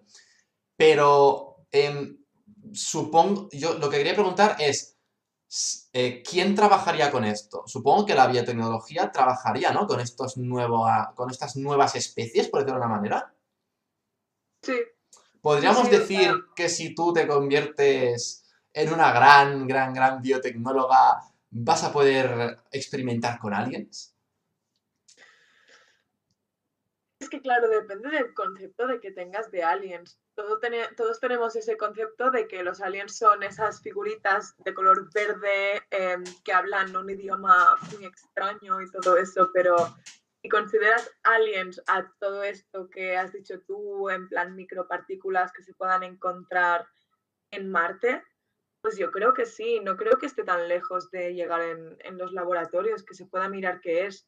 Pero también otra vez se tiene que ir con muchísimo cuidado a ver qué se hace, porque, claro, eh, Imagínate que se escapa de un laboratorio y empieza a morir la gente porque es un virus totalmente ajeno a lo que tenemos aquí en la Tierra.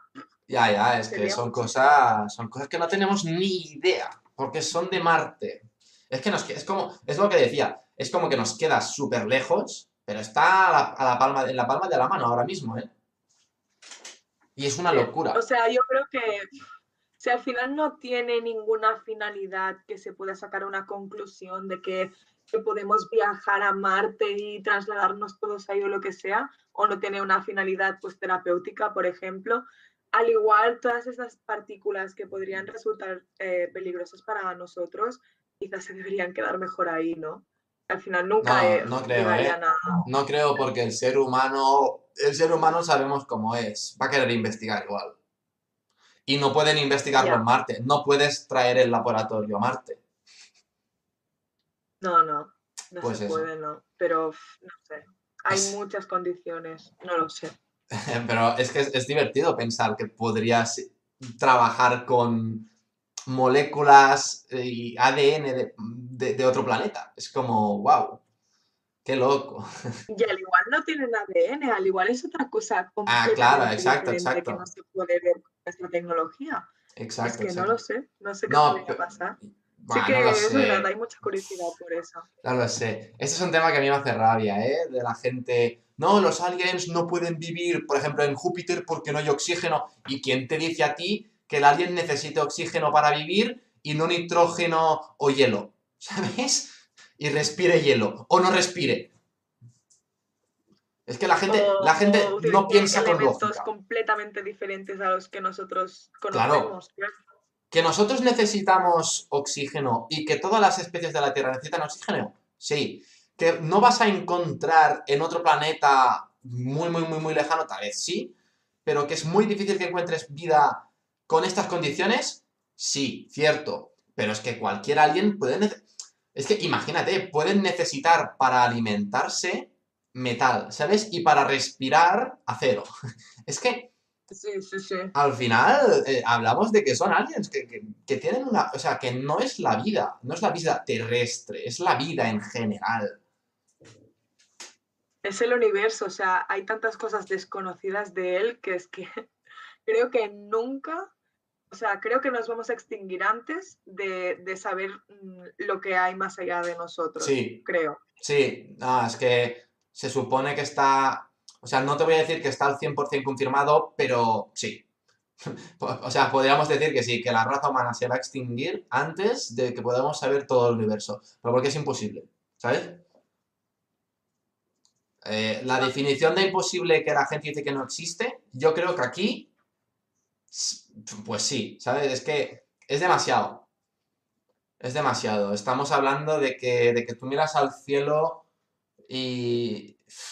eh, eh, en el hemisferio sur hay, hay sitios donde se ve la galaxia de Andrómeda, ¿sabes? Y dices, guau, qué bonito. Pero es que la galaxia Andrómeda es como una persona en el sistema solar, ya no en la Tierra, ¿sabes? Es que es tan inmenso que no, no, que no me cabe, no me cabe, no me cabe duda de que, de que hay vida y de mil maneras, mil millones de maneras diferentes, segurísimo, pero es que segurísimo.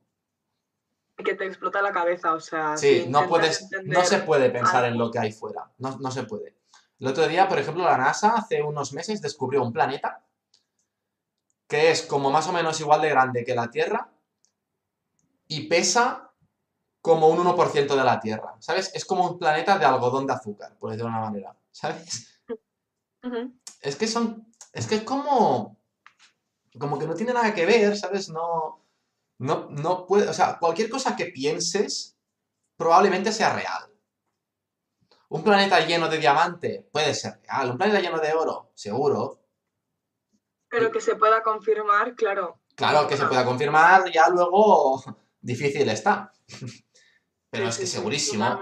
¿sabes? Si te pones en este, en este plan de que todo puede existir, pues di lo que quieras. Bueno, pasamos a otra No, no, pregunta. o sea, te puedes imaginar lo que sea. Claro, sí. Dime, dime.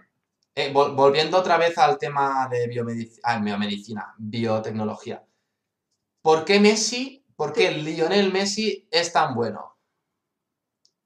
¿Qué cojones, ¿Qué cojones le pasa en el ADN para que un pavo sea tan bueno, pero tan exageradamente bueno, que nadie se pueda comparar a él? O sea, ¿cuál es la diferencia entre el ADN mío y el de Messi para que él sea bueno y yo no? A ver, es que yo no sé clasificar el talento dentro de, lo que sería la genética. no tengo ni idea. O sea, supongo que debe tener una serie de genes que le permiten pues tener un rendimiento máximo, que tenga también mucha cosa en el cerebro que le permita procesar las cosas más rápido. Em, no lo sé, no lo sé es fascinante. O sea, se tendría que. Este hombre, cuando se muera, seguramente le van a robar también el cerebro, como hicieron con Einstein, para saber qué le pasa. De verdad. Sí, ¿no? Es, que. Es que es muy raro, pero es, que es, eso, ¿el talento es algo sobrenatural o es algo que, es, que realmente debería estar dentro del ADN, ¿no? Porque si dices que no, si dices que no, estás hablando de que algo sobrenatural existe, ¿sabes? algo como sobrenatural que te da el talento. Y eso, eso suena, suena muy conspiranoico y que no lo puedes demostrar, ¿sabes? Entonces da rabia no poder demostrar algo. Claro, es que al igual tiene una parte genética, pero también tiene otra parte que aún desconocemos, que no sé, hay muchas cosas que aún no se saben de las personas o la orientación sexual, por ejemplo, mm, hay muchísimas cosas que aún no se saben por qué pasan. Y el talento de Messi creo que es una también desconocida. Sí, la, orientación sexual de Messi es estar con la misma novia desde los 11 años hasta que se muera. Sí. Difícil. Sí, ¿eh? sí, sí. Es raro, pero sí. Difícil. Bueno, un grande, la verdad. O sea, no, no sabe. O sea, ¿tú crees que el talento es algo extra? ¿O es genético? Yo creo que tiene una parte genética, pero no al 100%. O sea, debe haber también alguna parte que aún desconocemos, que es lo que la gente le llama de forma informal el talento, pero no sabemos a qué se debe exactamente. Igual es el universo, yo qué sé. Vale. O sea, energías del universo, ¿no? sí, es que, claro, con estas cosas que no se conocen, la explicación del por qué, pues te puedes inventar cualquier cosa, porque como no se bueno, Yo lo preguntaba, imagínate que ahora me dices, sí, porque Messi tiene unos genes especiales que solo tiene él en el mundo y yo qué sé, ¿sabes? Pero ya veo que no, que, aún no hay explicación real a lo por qué hay gente que es tan buena en un, en un sitio, ¿sabes? Además que si se, o sea, si se supiera ya, pues ya hubiese salido en todos los medios. Yo creo que todo el mundo sabría el por qué Messi es tan buen jugador. Sí, sí, seguro que sí. Bueno, último tema antes de entrar enfocándonos al COVID y vacunas y demás, ¿vale? Bueno, el tema, es una pregunta.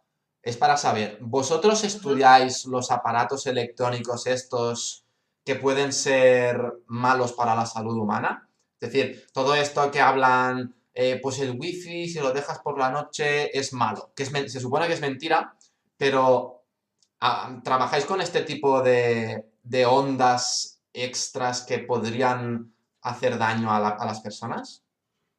No, no, no demasiado. O sea, sí que hemos hablado de alguna, algún tipo de, de frecuencias, pero sí que no, no hemos dado casi nada. Lo máximo que hemos dado es eh, que tiene que ver la, radiación UV, eh, la del sol, en, nuestro, en nuestro ADN y cómo puede afectar, pues qué consecuencias puede tener. Pero no, no hemos hecho demasiado de si el 5G es malo, por ejemplo. A ver, se supone que no, se supone que es solo una conspiración, ¿sabes? Pero probablemente aquí nunca sepamos la, la realidad.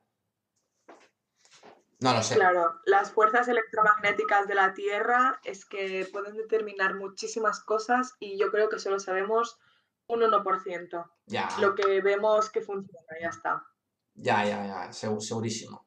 Bueno, vamos a entrar al otro temita con salseo, más que nada, que se llama COVID-19 pandemia mundial que ha matado más de un millón de personas. Yo mismo pensaba que mataría menos gente, pero aún así me parece que ha matado poca gente. Por ser un virus, o sea, a ver, ¿cómo explico yo esto? Para que no se, no se me malinterprete. A mí cuando me dijeron virus mundial, dije, estamos jodidos, ¿vale? Pero luego me explicaron, que ahora te lo voy a preguntar, que, es, que era como un virus tampoco muy, muy fuerte, no sé qué, y que ha matado un millón de personas en 7 millones de personas, y dices, ah, bueno, pues tampoco es para tanto, pero a la vez ha muerto ya un millón de personas, o incluso, no sé, creo que no hemos llegado a dos, pero, pero sí que ha muerto, o sea, claro, si lo ves mundialmente es poca gente, pero si lo comparas a tu día a día, imagínate que muere un millón de personas que conoces. Pues es que, claro, se te va la cabeza.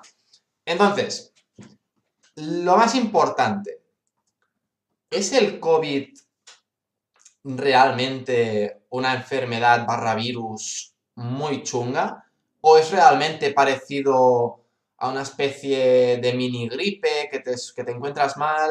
Las típicas gripes que estás una semana en la cama diciendo me cago en mi vida, estoy jodido, pero tampoco te pasa nada, ¿sabes? Te puedes mover, puedes ir a la bañera, puedes hacer cosas con tu vida y luego se te pasa, pero supongo que añadiéndole que es muy, muy infeccioso. ¿Qué es el COVID? Es, de, es en plan flojillo, pero que al ser muy infeccioso y no tener cura, mata. ¿O es realmente un virus que, que joder, que es chungo chungo de verdad? A ver, yo creo que los virus, eh, cuanto más infecciosos, más peligrosos son, porque como bien has dicho, eh, llega a muchísimas más gente. O sea, cuanta, a cuanta más gente llegue, más probabilidad hay de que haya alguien que no le sienta bien ese virus y que acabe perdiendo la vida.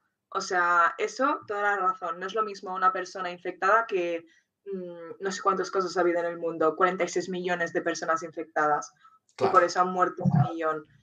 Yo considerarlo un, virus chungo, em, yo creo que no se puede realmente clasificar si un virus es chungo o no, porque depende de cómo le sienta la persona y además aún falta un montón de información, pero sí que lo que se ha visto hasta ahora es que eh, al igual una persona que tampoco es tan, que antes decían, no, es que solo mata a los abuelos, bueno, pero se ha visto que hay gente que ha tenido que estar eh, hospitalizada en las UCIs e incluso ha muerto teniendo pues 50 o incluso 30 años y pues que estas cosas pasan, o sea, em, es que depende muchísimo de la persona y como no se sabe exactamente su mecanismo de, ataque, pues eh, no, tampoco podemos concluir si este virus pues es tan chungo o no como se sabe hasta ahora.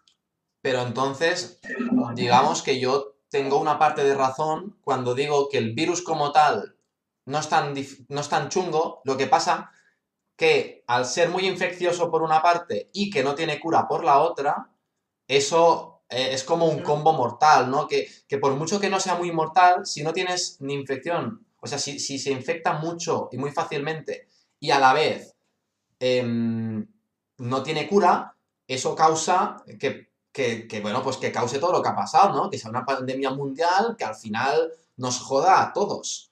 Y, al final es un virus que se supone, porque en el, 90, en el 95% o incluso más por ciento de las, de las veces mata gente como, como rematador, ¿no? En plan, tú tienes una, una cosa eh, a posteriori y este virus llega para hacerte pa y te, te acaba de rematar, por decirlo de una manera.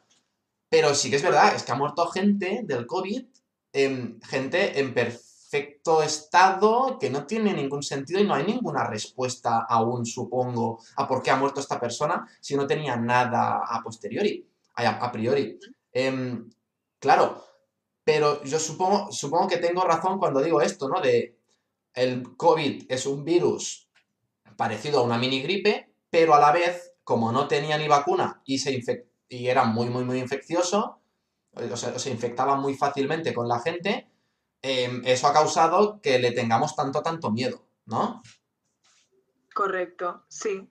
Pero también lo que has dicho tú de que, claro, es que no hay una cura, tal, todo eso, al final también tenemos que estar muy agradecidos que nos haya, nos haya pillado ahora y no en el 2001, por ejemplo. O sea... Em, y bueno, ya hay que dar gracias que es el COVID y no, y no es un virus tipo la malaria. Claro. Porque lo hubiéramos Claro. flipado. No, no, y además es eso, o sea, la tecnología que hay ahora es espectacular, o sea, que se haya podido secuenciar y ver todo el ADN entero del virus en no sé cuánto se tardó, pero al igual eh, en un mes que se empezó a, a escampar todo, pues ya se pudo secuenciar y que ya haya una vacuna, bueno, varias disponibles en menos de un año justo ahora que ha, que ha explotado todo esto, es una pasada. O sea, imagínate que hubiese sido como el virus de la SIDA, que este virus muta tanto que es que es imposible hacer una vacuna. Ya, Es no, que nos hubiéramos... Sería el fin de la, huma- de la humanidad al Sí, final. o yo, sea, mm, yo, yo que soy una persona bastante positiva, siempre lo diré. Em, da gracias, da gracias que es el COVID, ¿sabes? Da gracias que es el COVID y no otro. Y, y bueno, ha muerto gente, es lo que tiene una pandemia mundial, pero es que, es que es eso, da gracias de que es el COVID y no un virus mucho más difícil o mucho más chungo. Pero bueno, correcto. es que sigue siendo un virus que hay que tener en cuenta. Sí, sí, no, no. sí, Mientras provoque muertes, Claro. em, se tiene que tener en cuenta. O sea, y no puede ser que, que llegue a toda la población en tan poco tiempo. Y entonces, o sea, hablando de esto, eh, las cepas que han salido ahora nuevas, esto es realmente un problema muy, muy gordo. Es decir, que si el virus muta, ¿es tan, tan problemático? ¿O las cepas realmente es como en plan, ah, bueno, pues de una cepa tiene estos y en la otra no? ¿Sabes? O, o es realmente difícil de controlar. A ver, o sea, lo primero que la gente se tiene que quedar es que un virus es el organismo eh, que muta más, o sea, siempre está mutando constantemente, ¿vale? O sea, no es una novedad que un virus mm, mute, ¿vale? Eso primero. Y después, eh, estas cepas que están saliendo, británicas, sudafricanas, californianas, todo esto, eh, lo que tiene es que depende de la mutación que se produzca, puede ser peligroso porque al igual puede conseguir el virus entonces pues ser más mortífero, ser más contagioso, pero eso también se tendría que ir estudiando. No es tan fácil sacar conclusiones de si una cepa es más peligrosa o es más, es más buena, ¿no?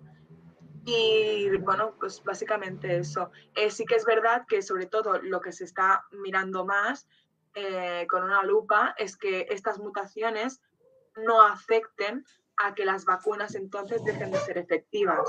Porque si no, sí que es un problema. O sea, tú estás vacunando a toda la población y te estás gastando un pastón en producir vacunas que después no van a funcionar porque habrá otro, otra clase de cepa eh, corriendo por ahí y que no te va a servir de nada vacunar a tu gente, ¿sabes? Por eso, por eso tenía yo preparada la primera pregunta de vacunas, era esta. ¿Funcionan las vacunas? ¿O solo funcionan? Claro, la pre- yo supongo que me vas a decir, sí, funcionan. Pero la cosa es, ¿funcionan solo con el COVID-19, el original? ¿O funcionan también con las réplicas? En plan, las nuevas versiones de COVID, de cepas que han salido nuevas. A ver, depende de, la vacuna, ¿vale? O sea, lo bueno que tiene es que al haber salido diferentes tipos de vacunas, eh, tienes como, yo lo explico como si vas a cazar un tigre y tienes a un tío con una escopeta, a otro con una pistola, a otro con una, con una red, ¿vale? Por ejemplo. Entonces, eh, pasa lo mismo con las vacunas del COVID. No, las, las vacunas que han salido son diferentes entre ellas, tienen como objetivos diferentes, maneras de hacerse diferentes. Lo importante al final, pues, es estimular tu sistema inmune para que estos soldaditos que tienes tú, cuando aparezca el COVID, te lo ataquen, ¿no? Hasta aquí todo bien.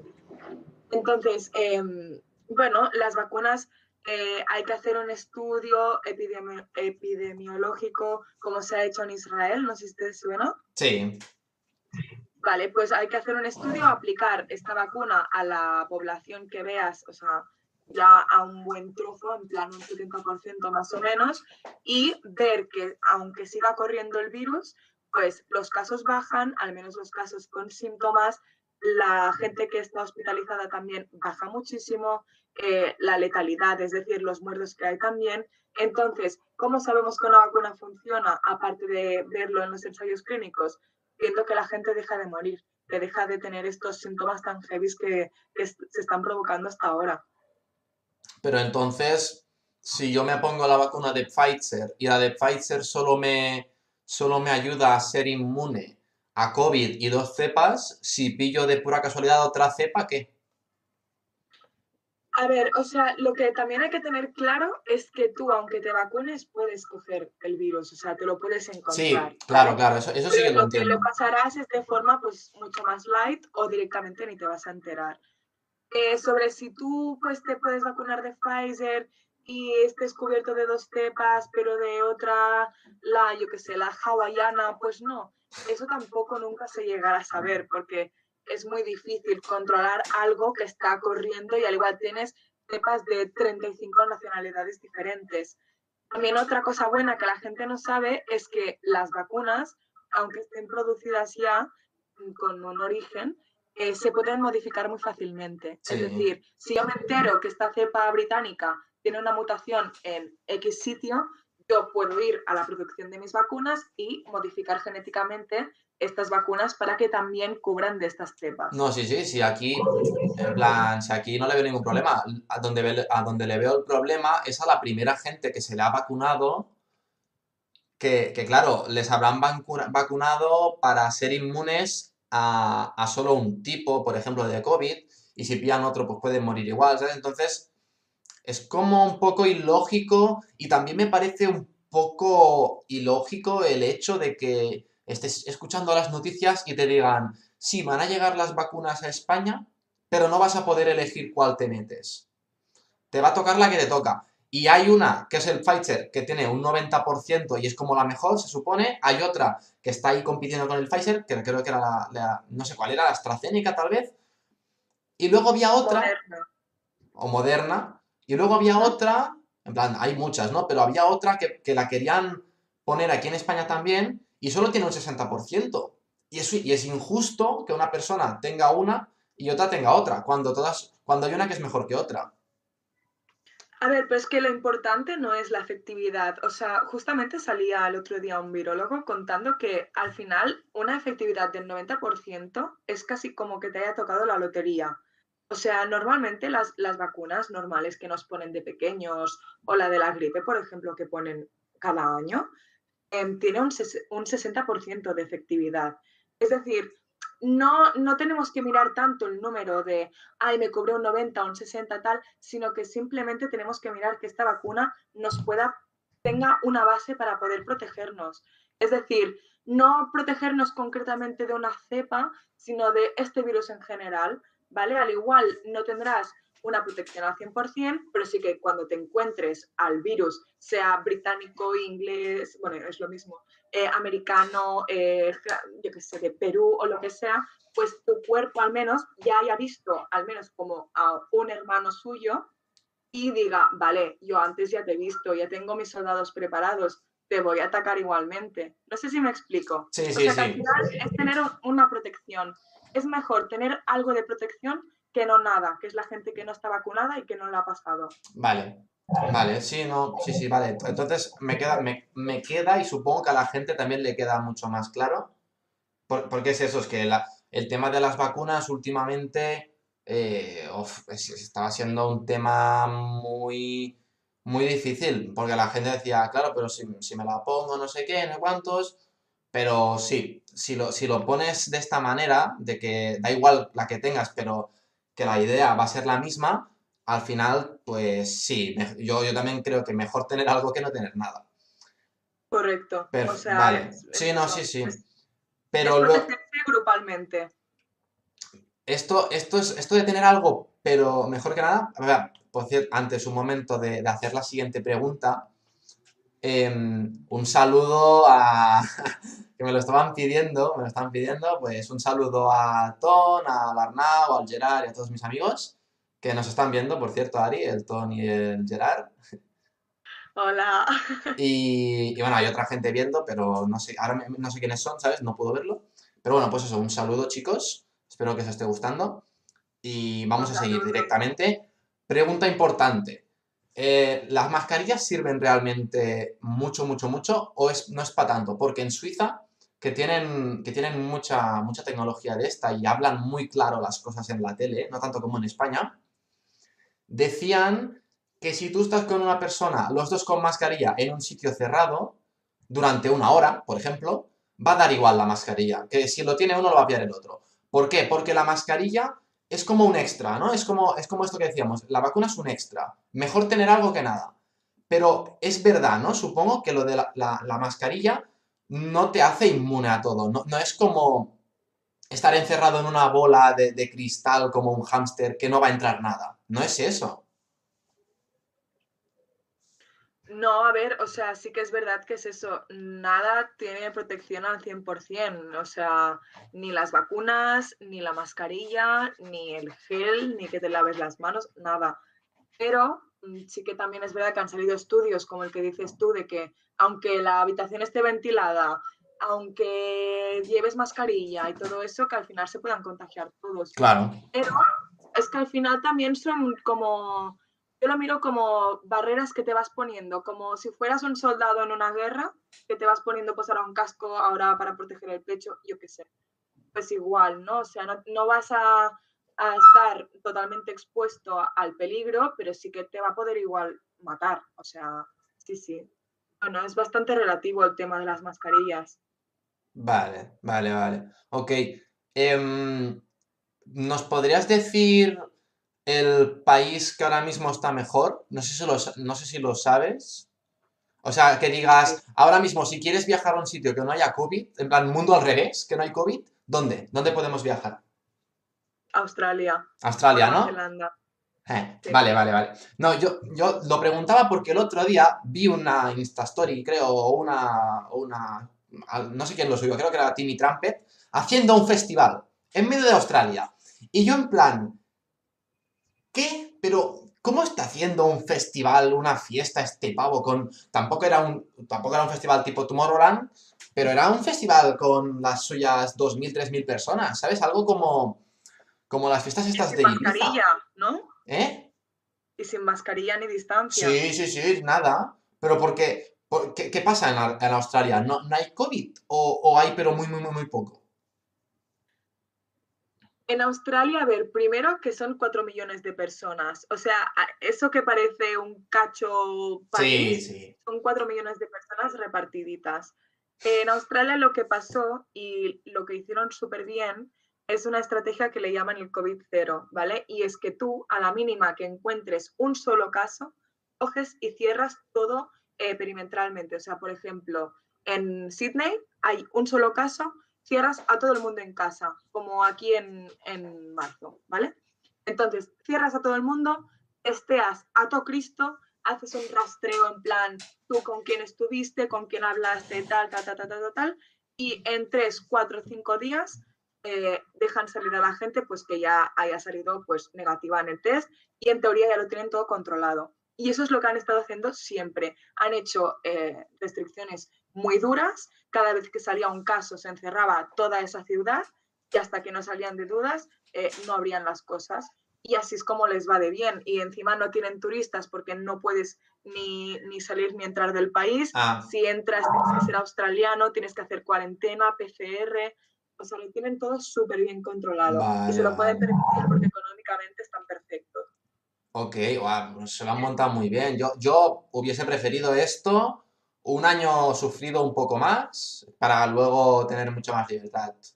De hecho, la, siguiente pregunta iba sobre esto. La, la, siguiente pregunta es, yo lo hablaba con mi hermana y tanto yo como mi hermana estamos de acuerdo en que lo que deberíamos de hacer ahora es un mes entero de full cuarentena otra vez, todos menos gente importante, ya sea médicos o gente que, traiga comida, ¿sabes? Ya, ya, sea de supermercados o de, alguna, de algún restaurante que dejen abrir pero hacer un mes de cuarentena, ¿crees que funcionaría? En plan, un mes de cuarentena y con un mes de cuarentena, un mes y medio de cuarentena, ahora en verano podría ser la situación el doble o el triple de mejor que, ahora.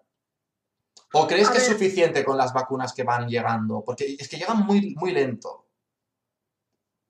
Sí, a ver, el ritmo de vacunación eh, a este paso, o sea, si llegan las mismas dosis como están llegando hasta ahora, en verano no va a haber normalidad ni de broma, porque, por ejemplo, en Cataluña eh, menos de 300.000 personas han recibido las dos dosis. Es decir, no es nada. Em, pero sí que, a ver, un confinamiento domiciliario eh, sería como lo más radical de todo, pero sí que es verdad que sería lo más efectivo porque es que controlas a todos los casos y bueno, pasaría como pasó en junio. Abres mm, casi todo y casi no hay COVID porque los pocos casos que hay, pues los tienes súper bien vigilados, como hacen en Australia. Pero, ¿qué pasa? Eh, España no es Australia, o sea, hay más país gente. económicamente mm, no está muy bien. O sea, un confinamiento sería lo ideal, pero a vez eh, no saldríamos de esta, yo creo. Por eso no se hace. Vale, vale, vale. Ok, bueno, es que yo pensaba que era una posible solución con, bueno, pensando con lógica, pero es que no sé, ¿sabes? Al final, encerrarte un mes y medio tiene sus partes buenas y partes malas también. No sé. Sí, pero tú piensas también en las tiendas, en los bares, Ya, los ya, ya. De Es esa, que- de esa sí que no saldría demasiada gente. Ya, es que lo ideal sería que, el- que el- se pudieran permitir pagar todo lo que se necesita, ¿sabes? Pero no hay Claro, dinero. en Alemania o en Francia, cierran todo, pero les dan ayudas y buenas, no 200 Claro, euros claro. al mes. Pero, bueno, por ejemplo, en Suiza, en Suiza, que yo, mi madre sigue viviendo allí, no, no han llevado mascarillas en ningún momento. Es decir, por la calle van sin mascarilla. ¿Por qué? Porque ya se demostró, porque, porque ellos son prácticos, se demostró que en la calle, si te pasa una persona por al lado, no da tiempo material para pillar COVID. Por lo tanto, solo llevan mascarilla, la, tienen que llevar siempre, ¿sabes? En plan, en el bolso o en cualquier sitio, y se la tienen que poner solo en sitios cerrados. Pero, o sea, desde el principio, ¿eh? En plan, no te estoy hablando desde hace un mes, no, no, de- desde el principio. ¿Cómo lo ves? Sí, sí, sí, sí, bueno. Y aquí en España también pasaba al principio, antes de verano, Claro, podías ir pero por la por calle eso- si tenías como la distancia de seguridad. Yo esto lo hablé con, con mi masajista, eh, decía, es que me da rabia tener que llevar la mascarilla a todos lados porque tampoco es necesaria en todos, todos lados. Si tú estás en un barrio andando por un barrio y no hay nadie y te pilla la policía, la policía no te tiene por qué decir, ponte la mascarilla. ¿A quién vas a infectar? ¿A quién vas a infectar? ¿A la farola, hijo mío? No, no, sí, sí, Pues- a nadie, a nadie, a nadie. Por eso creo, creo que se está poniendo un poco, en plan, un poco exageración en España. Pero ¿sabes lo que pasa también? Esto de hacerla obligatoria en todos los lados también te sirve para que la gente no se deje la mascarilla. ¿Sabes? Es decir, eh, si tú ya no tienes que salir mm, con la mascarilla puesta una vez estés en la calle, No, sí, pues ya. entonces ya eh, pues, quizá te la dejes, vayas a, a un bar y digas, ah, pero como, bueno, no sé. Creo que también es una estrategia para que la gente no se la olvide tanto. Sí, porque estamos en España y la gente es como es. Pero, Sí. tío, de no, a mí me da rabia, ¿sabes?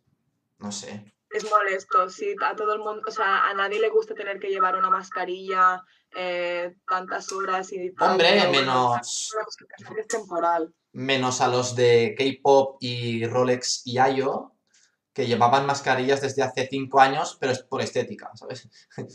No sé, era, era, era gracioso. Creo que la gente no se la va a dejar por estética, ¿eh? Una vez que dejen. No, ahora ya no, pero antes quedaba bien. Pero bueno, Sí, sí. No, No, países como Japón o China, eh, bueno, países asiáticos, em, había mucha gente que las llevaba por cuestiones de contaminación o Sí. incluso, pues, yo cuando fui a Japón, eh, mi padre se puso un poco enfermo y le dieron una mascarilla para que se la pusiera y así pues la gente no, no va contagiando de otras cosas. Sí, no, sí, sí, sí está bien. Si la idea de la mascarilla, ahora, yo creo, yo creo que ahora lo que va a pasar es a la mínima que, que pase algo, ¡pum! Todo el mundo con mascarilla, ya está, ¿sabes? Porque ya estaremos, Sí, sí. entre comillas, adaptados a que ya lo hemos vivido. Pero me, me parece un poco... Te voy a hacer la pregunta del millón. La pregunta conspiranoica tan chula, tan chula. ¿Es el COVID creado por, un, por el humano? Y esta es la de menos, si la han creado o no. Bueno, a la gente le, le molesta que la haya creado el humano. Pero la cosa es, si la ha creado el humano, ¿lo han dejado escapar a posta o no? A ver, yo, desde, o sea, que al igual de aquí 100 años salen y dicen que sí que fue creado Sí, eh, seguro. Seguro que dentro de un tiempo sabremos la verdad. Eso seguro. Pero yo creo que no. O sea, varios científicos han demostrado que este virus básicamente es un hermano de la familia de Coronaviridae, lo que te he dicho antes, Coronaviridae, creo que se dice. Em, o sea, ya estos virus ya existían antes, o sea, ya estaban presentes. Hubo una epidemia también del SARS, em, pero que solo se quedó en China y no fue tan contagioso y no murió tanta gente y no llegó a ser una pandemia. Pero este, este coronavirus no es el único que existe, tiene varios hermanos. Así que para mí eh, es natural. Eh, sí que es verdad que ha salido un paper de una científica eh, surcoreana, creo, que ahora creo que está perseguida por, por el gobierno chino, porque decía que ella había demostrado en su laboratorio que este virus era fabricado artificialmente porque había ciertas partes del ADN que parecían como modificadas para que hiciera como su función de atacar también y contagiar también. Pero, ¿qué quieres que te diga? De virus por la vida hay un montón y porque uno eh, se haya ido más de las manos y ha podido contagiar más, no, no tiene que ser siempre por, porque a un humano se le ha escapado en el laboratorio, la verdad. Así que yo creo que no, que este virus, pues mira, ha tenido la santa suerte de que ha podido ir contagiando a los humanos. Pues mira, fíjate que yo creo que sí, pero de una manera, de una manera extraña. Yo creo que de hecho me respaldo con lo que me has dicho antes en el podcast. Yo me respaldo en que probablemente lo que pasó, que no lo sé, que, que podría ser perfectamente que fuera natural y yo me lo creo, yo no, no me cierro ninguna opción. Pero me da la impresión de que al ser un virus tan, tan pequeñito, que tampoco, tampoco es para tanto, estaban investigando con uno de sus hermanos, ¿vale? Debían estar investigando con uno de sus hermanos, con el COVID-18 mismo o alguna cosa así, em, y, sin querer, ¿vale? Experimentando con ese, se le escapó. Y pensaban que, que no se les había escapado de manera difícil, porque se supone que que, salió en España, pero después en China, y como que ya estaba presente en animales, ¿sabes? Y es como, yo creo que se le debía escapar sin querer a alguien, sin, ni siquiera se, debían dar cuenta, ¿sabes? Pero luego llegó un punto que evolucionó, evolucionó, evolucionó, pasó a los humanos y dijeron, hostia, eh, mierda, ¿sabes? ¿Ahora qué? Pero el, hecho de, de, la conspiración de que lo han sacado ellos, expresamente, tipo, yo qué sé, para matar a, la gente mayor, que no haya tanta pensión, cosas estas súper turbias, yo no lo creo. Porque, de verdad, escuchadme todos, si el virus fuera realmente sacado de un laboratorio, sería el triple de peor. Porque, mm, por ejemplo, dentro de aquí 5 o 10 años, hay no sé cuántos países en África y Asia que multiplicarán su población, ¿vale? Y va a haber, y estamos al borde de la sobrepoblación. Y, no, bueno, ya, ya estamos. Por eso, pero me refiero, me refiero, la gente esa no va a poder vivir allí y va a tener que venir a Europa. Y Europa, yo soy de los que dice que tienen que entrar inmigrantes y demás, pero no podrá, ¿vale? O sea, va a ser tan exagerado que no se va a poder. ¿Cómo paras la, la sobrepoblación de una manera callada que nadie se dé cuenta? Porque no vas a meter una bomba nuclear ahí en medio probablemente arma biológica. Y cuando salga esta arma biológica para parar la sobrepoblación, ya veréis que nos vamos a dar cuenta, ¿vale? Porque es que el COVID me parece una gripe de más que, bueno, pues si la ha creado el humano no me molesta, ¿vale? En plan, es que es eso, si, si trabajan con virus puede perfectamente que haya salido sin querer del humano, pero ya está, sin más. Em, pero creo que la conspiración está súper turbia de que la han, querido expandir ellos, ni de coña, porque lo hubiéramos flipado en colores, como hubiera sido esto así. Y además sería con un foco muy, muy, muy perfecto. Es que sería todo, o sea, lo tendrían todo muy perfeccionado antes de tirar un arma biológica de este estilo. O sea, la arma biológica probablemente si la tiraran en, en Libia, no pasaría a Europa ni de broma es eso. Yo creo que tanto como para que lo hayan tirado ellos en plan expresamente, me parece ya ir a, bueno, a rayarte la cabeza a mazo y sin sentido. No, no, es que además un virus no entiende de clases. O sea, si fuese un virus preparado para atacar a cierta población, al igual, es que no sé, no sé, es un poco, mm, no sé, es demasiado complejo. O sea, ¿por qué a la gente le cuesta tanto entender que un virus puede, haber, mm, puede haberle salido bien la, jugada y, haber infectado tanta gente? O sea, no es la primera vez que pasa algo así. Ya, no, ya, ya, sí, es eso. Pero es lo que te digo, la gente no entiendo por qué se cabrea em, con, eso. En plan, si ahora mismo saliera, el, el COVID ha salido de un, de un laboratorio sin querer, ¿sabes? Pues, hijo, eh, es, que es, el riesgo, que sí, que, te podrías cabrear, pero al final, si, si lo que decías tú antes es verdad, que, obviamente sí, que estudian los virus de manera, o sea, de una, viéndole de una manera positiva, em, pues bueno, que se te escape es lo mínimo. Es lo mínimo que te puede pasar. Es mucho peor que lo dejes salir. Es lo que es, repito, que es que mm, dudo mucho dudo mucho. Porque la gente, claro, se hace la paranoia en plan, pero claro, es que es perfecto para matar a la gente de edad eh, mayor. No, no creo. No, no. Además que sí que te digo una cosa, em, seguramente los laboratorios eh, de China o, mundialmente estarían estudiando eh, esta familia de coronavirus, pero es muy difícil que, se te escape un virus cuando tampoco es tan, tan, tan, tan, tan contagioso de cada mínima que uno salga y a contagia a 50.000. Em, y sí que lo que considero que, China hizo mal es que al ver que la situación se le estaba descontrolando y que habían médicos que ya estaban avisando de la gravedad de esta enfermedad, que no hicieran nada al respecto hasta enero. O sea, durante todo este tiempo, si China quizás hubiese tomado medidas mm, dos meses antes, mm, quizá esta pandemia no estaría pasando, o al menos mm, de esta gravedad. Sí, no, sí, tienes razón, la verdad. Eh, es eso. yo, yo, lo dejaré allí, en que da igual si, ha salido de un laboratorio o ha salido de la naturaleza. No hay de qué cabrearse, diría yo, desde mi punto de vista. Solamente nos podríamos cabrear si lo han tirado ellos expresamente, pero es muy remota la idea. O sea, es muy difícil que haya pasado eso así. Eh, yo creo que no. Los hechos no deben haber pasado así, ni de broma.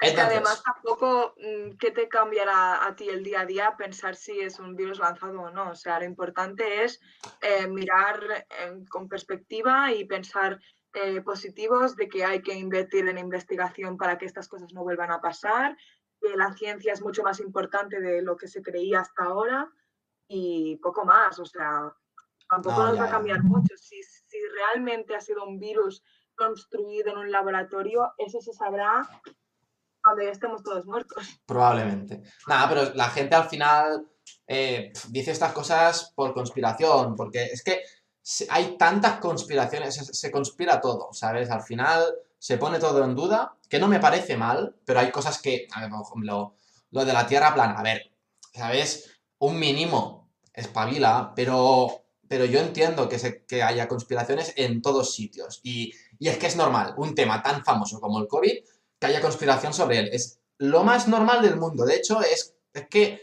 quien no se esperara que hubiera esta conspiración es porque eres tonto. Sí, sí, sí. Por cierto, una cosa, ¿me permites ir al baño un momento? Sí, claro. De tanta agua que he bebido, pues ahora vengo, ¿eh? sí, sí, puede ser.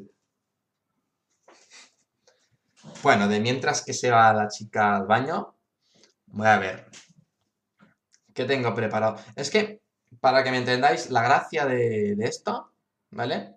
Ahora que está un par de minutos fuera, yo tenía pensado hablar de Tomorrowland, de, bueno, las preguntas que le he hecho antes del COVID, que es como más generales, de, cosas de ciencia ficción, que me molan mucho y que seguro que, os interesa, que me he quedado, me he quedado bastante flipando con lo de los dinosaurios, por ejemplo. Eh, hemos terminado ya el COVID. Ahora voy a hacerle un par de preguntas sobre las vacunas, ¿vale? Luego, eh, cáncer. Y luego ya, claro, eh, llevamos ya, ahora a las 7 va a llevar dos horas y media, que era más o menos lo que, podía, lo que quería hacer, pero creo que, si, si, le, si le apetece a ella y no tengo nada que hacer, que creo que no tengo nada que hacer, vamos a seguir, vamos a seguir hasta tres horas. ¿vale? Hasta las siete y media. Y vamos a hablar de temas que ya no tengan nada que ver con esto, ¿vale? Temas, eh, por ejemplo, feminismo, religión, Cataluña, universo y una pregunta última que tengo que os va a molar mucho a vosotros. Bueno, mm, no sé, pero es una buena pregunta, ¿vale? Son las preguntas que estoy haciendo estas de, de, bueno, de decir, hostia, es que no hay una respuesta clara, pues de ese estilo, ¿vale? Em, vamos a esperar a que venga. Un poco más puedo decir. Ya estoy aquí, ya estoy aquí. Hola, estaba matando el tiempo. Vale, eh, te voy a hacer preguntas ahora sobre las vacunas, ¿vale?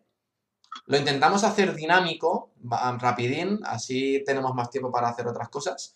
Que ya llevamos casi, bueno, llevamos dos horas, ahora en punto vamos a llegar a dos horas y media. Y yo lo que quería era hacer dos horas y media más o menos, pero estaba pensando, ya que es la primera, si, si a ti te apetece, luego de terminar esto de las vacunas, y los cánceres, tengo, tengo algún que otro tema así más abierto, ¿sabes? Que no tenga que ver con lo tuyo, para despejar un poco, hablar tanto de COVID y cosas de estas, si te apetece. ¿Vale? Así, primero vamos a hacer rapidín lo de las vacunas y los cánceres, que tengo un par de preguntas. La primera es, em, se supone que cuando todo el mundo esté vacunado, va a haber más o menos vida normal, ¿no? Depende. ¿De qué? Depende de muchas cosas. Em, bueno, a ver, se, supone que ya las vacunas funcionan. Eh, cuanto más rápido, o sea, lo, que está claro es que cuanto más rápido se vacune a la gente, menos probabilidad hay que el, el virus mute y sea un virus completamente diferente, que las vacunas no funcionen para nada y que las vacunas se tendrían que fabricar otra vez. Eh, pero bueno, en teoría, si consigues eh, vacunar a una parte importante de, la población y consigues pues que esa mortalidad baje, los, la, la gente hospitalizada baje y todo eso, el virus pues va a estar entre nosotros, pero ya va a poder pues hacerse más normalidad. Pero sí que pues pueden haber algunos factores que lo pueden complicar muchísimo, pero bueno, en teoría si se vacuna rápido y se vacuna la mayoría de la gente eh, mundial, eh, pues sí que se puede conseguir esta normalidad. Vale, entonces sería, sería como, como una gripe más, ¿no? En plan, otra, añadimos a la cadena de putadas que te pueden pasar en la vida otro virus. Pero al estar la mayoría de gente vacunada y que tampoco ya no sería un virus tan problemático, ¿no? Vale. Sí. Claro, sí, sí. Tiene su, tiene su lógica. Pero ahí viene, ahí viene la, la otra pregunta que tenía preparada. Em, no creo que se pueda vacunar a todo el mundo tan tan rápidamente como se prevé por un problema que te quiero preguntar. ¿Crees que es ético y lógico el hecho de que las farmacéuticas que están vendiendo eh, las vacunas lo venden muy muy lentamente porque piden demasiado dinero? Hay países que no les llegan las vacunas rápidamente porque no tienen el dinero para pagar vacunas que podrían salvar a gente humana. Esto a mí éticamente y, pensando en la lógica me parece horroroso. Es decir, estás dejando morir gente por dinero. En otras palabras. Sí, es como lo que, lo que pasó con el ébola. O sea, una vez eh, dejó de ser un problema aquí en España, que todo el mundo se olvidó de que había pasado esto, que solo se hicieron unos jajas y unos cuantos memes de que toses en el metro y todo el mundo te mira mal. Em, es verdad, siempre ha sido así. Las enfermedades que se quedan en los países que no son los más ricos, y los occidentales básicamente, pues se dejan apartados a un lado porque ya no es un problema mundial.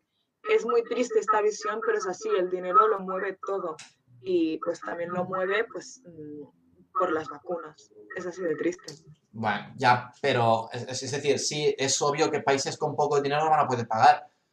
Pero hablando España, España se supone que es un país de primer mundo y es que no le da, no le da el dinero para, pagar las suficientes vacunas como para hacerlo suficientemente rápido.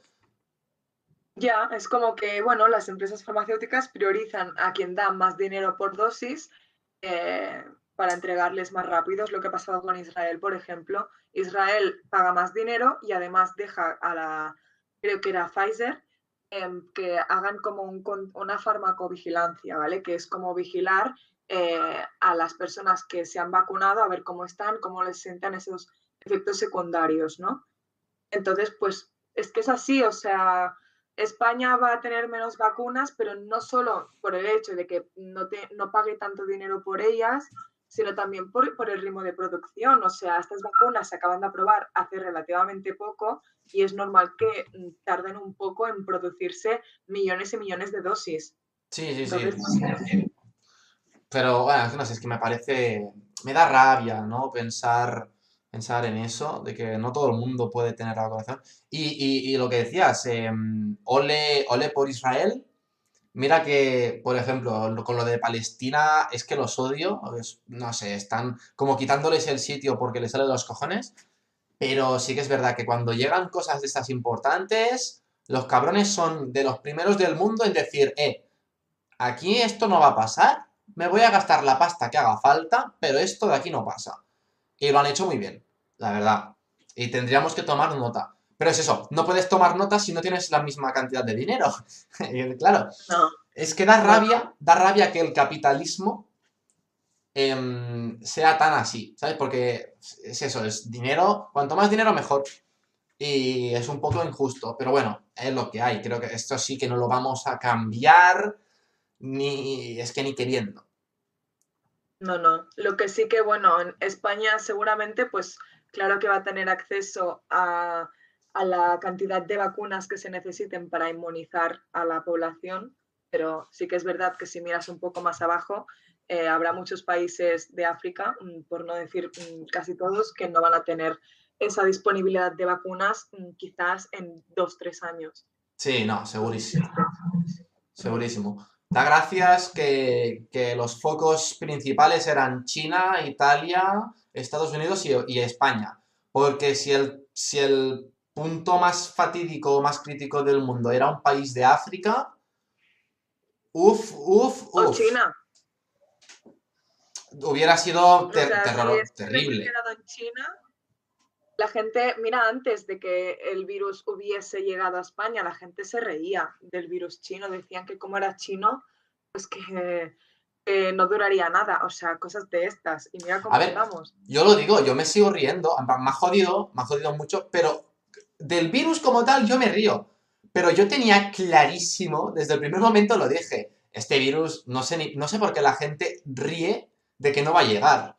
En plan, con la, con la globalización que tenemos, es que además lo acababa de estudiar, ¿sabes? Acababa de estar la globalización y dije, nah, es que quien piense que esto no va a llegar a España, de verdad que no tienes desde de frente. Y bueno, al final es lo que pasó, pero, pero ya por lógica, porque globalización es igual a que lo suyo es nuestro para lo bueno y para lo malo.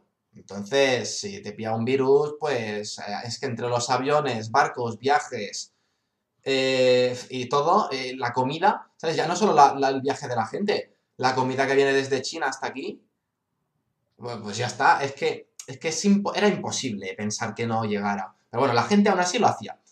Pero bueno. y esto llega a pasar hace 200 años y al igual no hubiese corrido tan rápido. Pero claro, es que en estos tiempos. Es que ahora, ahora eh, en Japón celebran Halloween. Es que. Es, muy loco. Y yo estoy a favor de la, globalización, pero es eso. Si lo tienes para lo bueno, tenlo para lo malo. Es lo que hay. Em, eh, pregunta, pregunta divertida Em, quiero saber tu opinión de Fernando Simón, acá el Almendras. Eh, no sé qué decirte, un buen hombre. A ver, eh, él supongo que también se, le ha criticado muchísimo, sobre todo por, por, la gestión que ha habido, pero tampoco es que todo dependiera de él. O sea, eh, ese equipo comité de expertos que supuestamente había en el gobierno de España donde estaba. Em, y después, pues bueno, ese hombre, pues dentro de lo que cabe, pues tiene su propia gracia, ¿no? Como habla, su voz y lo que pasó con las almendras y todo eso. Pero bueno, poco que decir de él. Yo, yo, desde mi punto de vista, es un experto que le han metido en un, en un fregón, en un problemón de la nada que el pavo eh, no ha podido hacer mucho más de lo que ha hecho. Y, bueno, sobre todo es un meme. Da igual, o sea, da igual si es bueno o malo, es un meme. Este, es que señor, este señor va a ser recordado por el Día de las Almendras, pero vaya, que, que, que, me, me parecería hasta lógico que el día que se atragantó con las almendras fuera el Día Nacional de las Almendras. Yo lo haría. Yo votaría que sí. Ya, ya por el meme. Porque, porque sí, porque es, porque es el puto amo. No sé. Sin más, pues me hace gracia. Eh, es que, ¿qué quieres que te diga? Em, bueno, vamos, vamos a dejar al pobre Fernandito en paz. Un gran señor, gran hombre. Vamos a entrar en tema cáncer. Un poco. En tema cáncer, vale, va. Em, yo quería, esto de verdad que no lo sé y me, da rabia no saber esta, la respuesta de esta pregunta porque yo en estos temas sé bastante y en esta me considero un ignorante porque no lo he mirado nunca. ¿Hay cura para todos los cánceres? aunque sea mínima, ¿sabes? En plan, que hay un cáncer que sea muy, muy, muy mortal, pero digas, hay una cura, pero no funciona siempre. Porque eso es lo que pasa con la mayoría. Pero ¿hay, hay supuestamente una cura para todos o no? No, no que se sepa de momento. Al igual me viene gente diciendo que, que sí que hay, ¿eh? Pero que se sepa en la comunidad y que esté aprobado, que haya cura para el cáncer así en general, no. ¿Para qué cánceres no habría cura? ahora mismo? A ver, mm, para ninguno, o sea, ninguno tiene ninguno es que te lo diagnostiquen y te digan, venga chico, tómate esta pastilla y se te pasa. Pero sí que es que el cáncer depende de muchísimas cosas, o sea, cada, o sea, al final un tumor, esté en un sitio o en otro, em, puede afectar en, en, tu, en tu supervivencia, básicamente, o sea, y también pues la forma de acceder, si lo puedes Em, si lo puedes extirpar em, quirúrgicamente, si al igual ya se te ha viajado mm, por todo el cuerpo, es que depende de muchísimas cosas. Pero sí que el cáncer que yo considero que al igual se puede tener como más controlado es el cáncer de cuello de útero, que es el que causa el virus del papiloma. De cuello, has dicho. ¿Eh? De cuello. Sí, el cáncer de cuello de útero, lo que tenemos las mujeres. Ah, vale, vale, vale, vale. Sí. Eh, bueno, es donde, donde se formaría pues el, feto, ¿no? Sí. Em, se ha visto que la mayoría mm, de los cánceres de cuello de útero están relacionados a que todas esas mujeres tienen este virus, el virus del papiloma, y se ha sacado una vacuna, bueno, mm, ya hay unas cuantas, para cubrir mm, unos cuantos tipos de virus del papiloma. Sí se podría considerar que se puede prevenir bastante más que en otros tipos de cánceres. Sí, claro, claro, claro. El, papiloma yo lo llevo escuchando desde pequeño. El papiloma a mis amigas de la infancia se la han puesto y, supongo que toda la gente que conozco creo que tiene el papiloma. Chicas, claro, chicos no... El papiloma no se puede, no puede entrar en chicos, ¿no? Se supone. Sí, de hecho son los hombres quien contagian a... Pero no es... Pero ¿qué pasaba? Es que no me acuerdo. Aunque el papiloma en los hombres era como, como si nada. Es como si nada, pero a los hombres también les puede causar a otros tipos de cáncer, como el de ano o el de, o el de penis, por ejemplo. O sea, puede pasarles.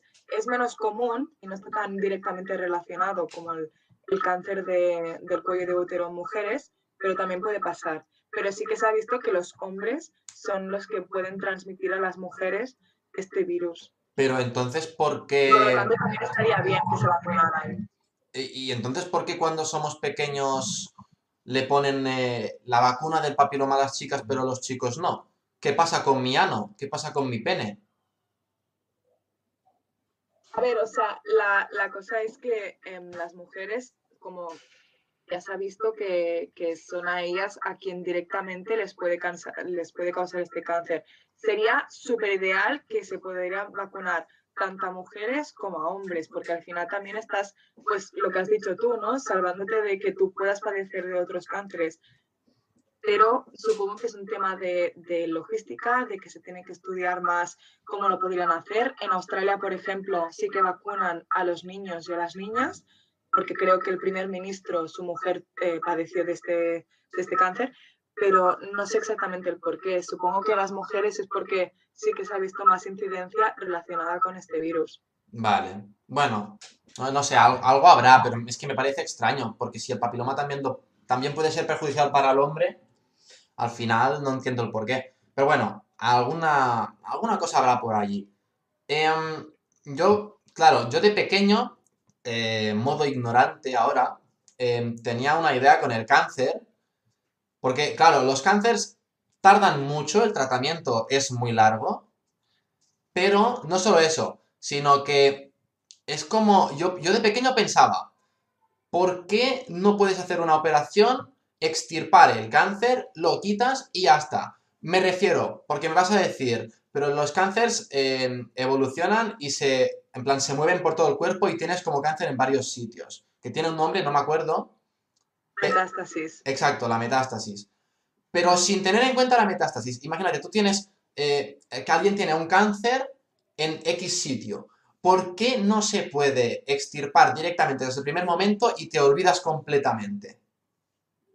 A ver, también depende muchísimo de la zona y de cómo este, este virus, eh, ay, este virus, uy, ya me estoy volviendo loca, depende de cómo este tumor es, eh, haya crecido. Es decir, y también el acceso que tienes ahí dentro. Por ejemplo, si tú eh, tienes un melanoma, por ejemplo, un, un tumor en la piel, ¿vale? Como una peca que se te ha puesto pues bastante fea, como dirían los dermatólogos, al igual sí que te la pueden quitar pero el problema que tiene también es el acceso. O sea, por ejemplo, en la piel sería bastante fácil quitarlo, pero en el páncreas, por ejemplo, está obstruyendo una de las vías que por ahí tiene que pasar mm, cualquier cosa que sea esencial. Claro, no puedes intervenir ahí como a lo loco. Pero, pero me refiero, no es intervenir a lo loco. Yo pensaba con en plan, con la tecnología que tenemos y los médicos, más los mejores médicos del mundo, yo creo que podrías extirpar un, cáncer en casi todos los sitios del cuerpo sin hacer daño a la persona porque son tan perfeccionistas, aunque la operación dure días. Mm, yo, yo creo que sí que se podría hacer. ¿Que valdría mucha pasta? Sí. Pero se supone que se podría hacer, ¿no? No, no, y, si ya se hace, o sea, por ejemplo, lo más común que yo, por ejemplo, vi en las prácticas de, un hospital que estuve, en el Hospital del Mar, eh, yo vi, por ejemplo, eh, varias mamas de mujer les habían cortado quirúrgicamente porque ahí tenían pues un tumor de, de cualquier tipo. Y sí, tú puedes intervenir casi cualquier parte del cuerpo, pero también tienes que tener mucho cuidado en que, por ejemplo, el cirujano corte por una parte pensando que aquí ya no hay tumor, pero en verdad sí que haya y lo que provoques es que las células que estén por ahí por el corte se vayan hacia el resto del cuerpo y eso la lías. O sea, hay que ir con muchísimo cuidado. No es, tan fácil como coger y venga, ya hasta te lo quito. ¿Sabes? Sí, claro. Tiene sus dificultades, pero sí que es verdad que hay muchas intervenciones quirúrgicas que permiten que te puedas sacar un tumor. Que después vuelva a crecer o no, ya es otra cosa. Vale. Vale, vale. Sí, no, claro, sí, sí, tienes razón. Pero es eso. Eh, pero muy, muy, muy profesionalmente sí que se podría. Sí, casi hay muchos tipos de tumores que sí. Vale. Vale, vale, perfecto. Bueno, pues hasta aquí, hasta aquí el tema, bueno, los temas en general de medicina, cosas de estas. Vamos a entrar rápidamente en esta media hora, 15 minutos. Esto van a ser preguntas rápidas, ¿vale? Preguntas rápidas sobre varios temas y quiero respuestas rápidas, de un minuto máximo, ¿vale? En plan, pa. La primera, la primera es, es sobre feminismo, ¿vale? Para que te coloques un poco en el tema. Sobre feminismo, sobre, bueno, feminismo, machismo, ¿sabes? Va por ese estilo la pregunta. La pregunta es, ¿Estás a favor o en contra del burka? Te lo pregunto a ver. porque en Suiza, no sé si lo sabías, hace menos de una semana han prohibido el burka en toda Suiza. Y ojo que Suiza son súper liberales, pero claro, en Suiza han determinado que el burka es una cosa machista la cual estás oprimiendo a las mujeres de que la gente no la pueda ver. Y otra cosa es clarísima, tú cuando hablas con una persona, lo más importante es verle la cara, verle las expresiones, las expresiones faciales. Entonces, ¿qué opinas del burka? A ver, yo tampoco entraré mucho porque yo eh, no practico esa religión, entonces tampoco es que sea aquí una profesional. Eh, sí que lo veo, mm, si la mujer no quiere llevarlo, lo veo una falta de respeto hacia ella y además si es el hombre quien le como que le, le, obliga, se lo tiene que poner, pues entonces eso a mí me parece un acto de machismo. Pero sí que es verdad que si la mujer, si la propia mujer lo quiere llevar por voluntad propia y cree que es algo de la religión y por respeto a su familia, pues yo lo respeto totalmente, yo no puedo estar en contra, al final es su, es su religión, son sus creencias. Sí, sí, no, sí, el, problema, el problema viene cuando piensas profundamente en que en su sano juicio probablemente ninguna mujer quiere llevar al burka. Y dirás, yo conozco gente que quiere llevar el burka porque, bueno, porque es muy creyente, no sé qué. Pero ¿por qué es muy creyente? Porque desde pequeña ha ido mamando la idea esta de que el burka se tiene que llevar, de que la religión es no sé qué, y, no, hay o sea, no hay la libertad de, imaginar, ¿sabes? Como por ejemplo mis padres a mí nunca me han, me han inculcado ninguna religión ni ninguna manera de pensar, ¿sabes? Yo que sé, como independe, el, independentismo en Cataluña, yo he podido, a, medida que he ido evolucionando, madurando, he podido ir eh, sacando mis propias conclusiones. Pero esta gente no ha podido. Porque tú si desde pequeña te maman la idea de que tienes que llevar burka, no sé qué, luego cuando seas grande, ¿qué vas a hacer? Y también esta religión está muy basada en el respeto de la familia. La familia es un pilar súper importante. sí, pero es injusto. yo creo que son varios factores que hacen que la mujer lleve el burka, no solo si ella quiere o no. Sí, no, pero la idea inicial del burka, la idea principal, es que la, la mujer es solo del hombre y solo el hombre que la quiere la puede ver. Y eso, eso, em, puedes estar a favor del, burka o no, pero eso es machismo puro y duro. Eso es la definición de machismo, realmente. Porque es como, no sé, es como llevar los celos a un punto, a un punto extremo, de que nadie pueda ver tu pareja menos tú. Es que, a ver, es que también son diferentes interpretaciones del Corán. O sea, el Corán, yo por lo que me han explicado, dice que tú no debes enseñar por la calle eh, tus, tus, bienes más preciados, ¿no? Eh, entonces tú, al igual como mm, europeo, lo puedes interpretar que eh, lo que no debes enseñar es pues tus relojes de oro, tus anillos más caros y tal, pero al igual... Mm, hay otra, otra gente que lo interpreta así, que no, que no debe enseñar la mujer, que es un bien preciado y que, no sé, no sé. ¿Pero te parece bien que en Suiza hayan hecho esto en plan cortar de cuajo?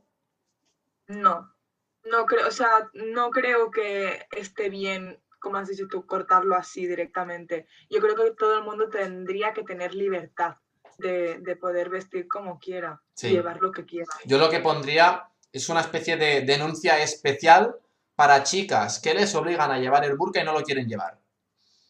Y que vayas a la policía y digas, escucha, es que me obligan a llevar el burka y no quiero. Pero que si lo quieres llevar, si lo quieres llevar, que lo lleves. Y, y, a, eso ayudarlo con una educación desde primaria, ¿sabes? con que si algo te pasa malo, tienes que ir a denunciar, ¿sabes? Porque la gente tiene miedo a denunciar que eso se termine, ¿sabes? El miedo a denunciar debería, debería de, dejar de existir, ¿sabes? Y yo creo que es eso. No solo con esto de llevar burka no, sino también con... Sí, sí, con todo, con todo.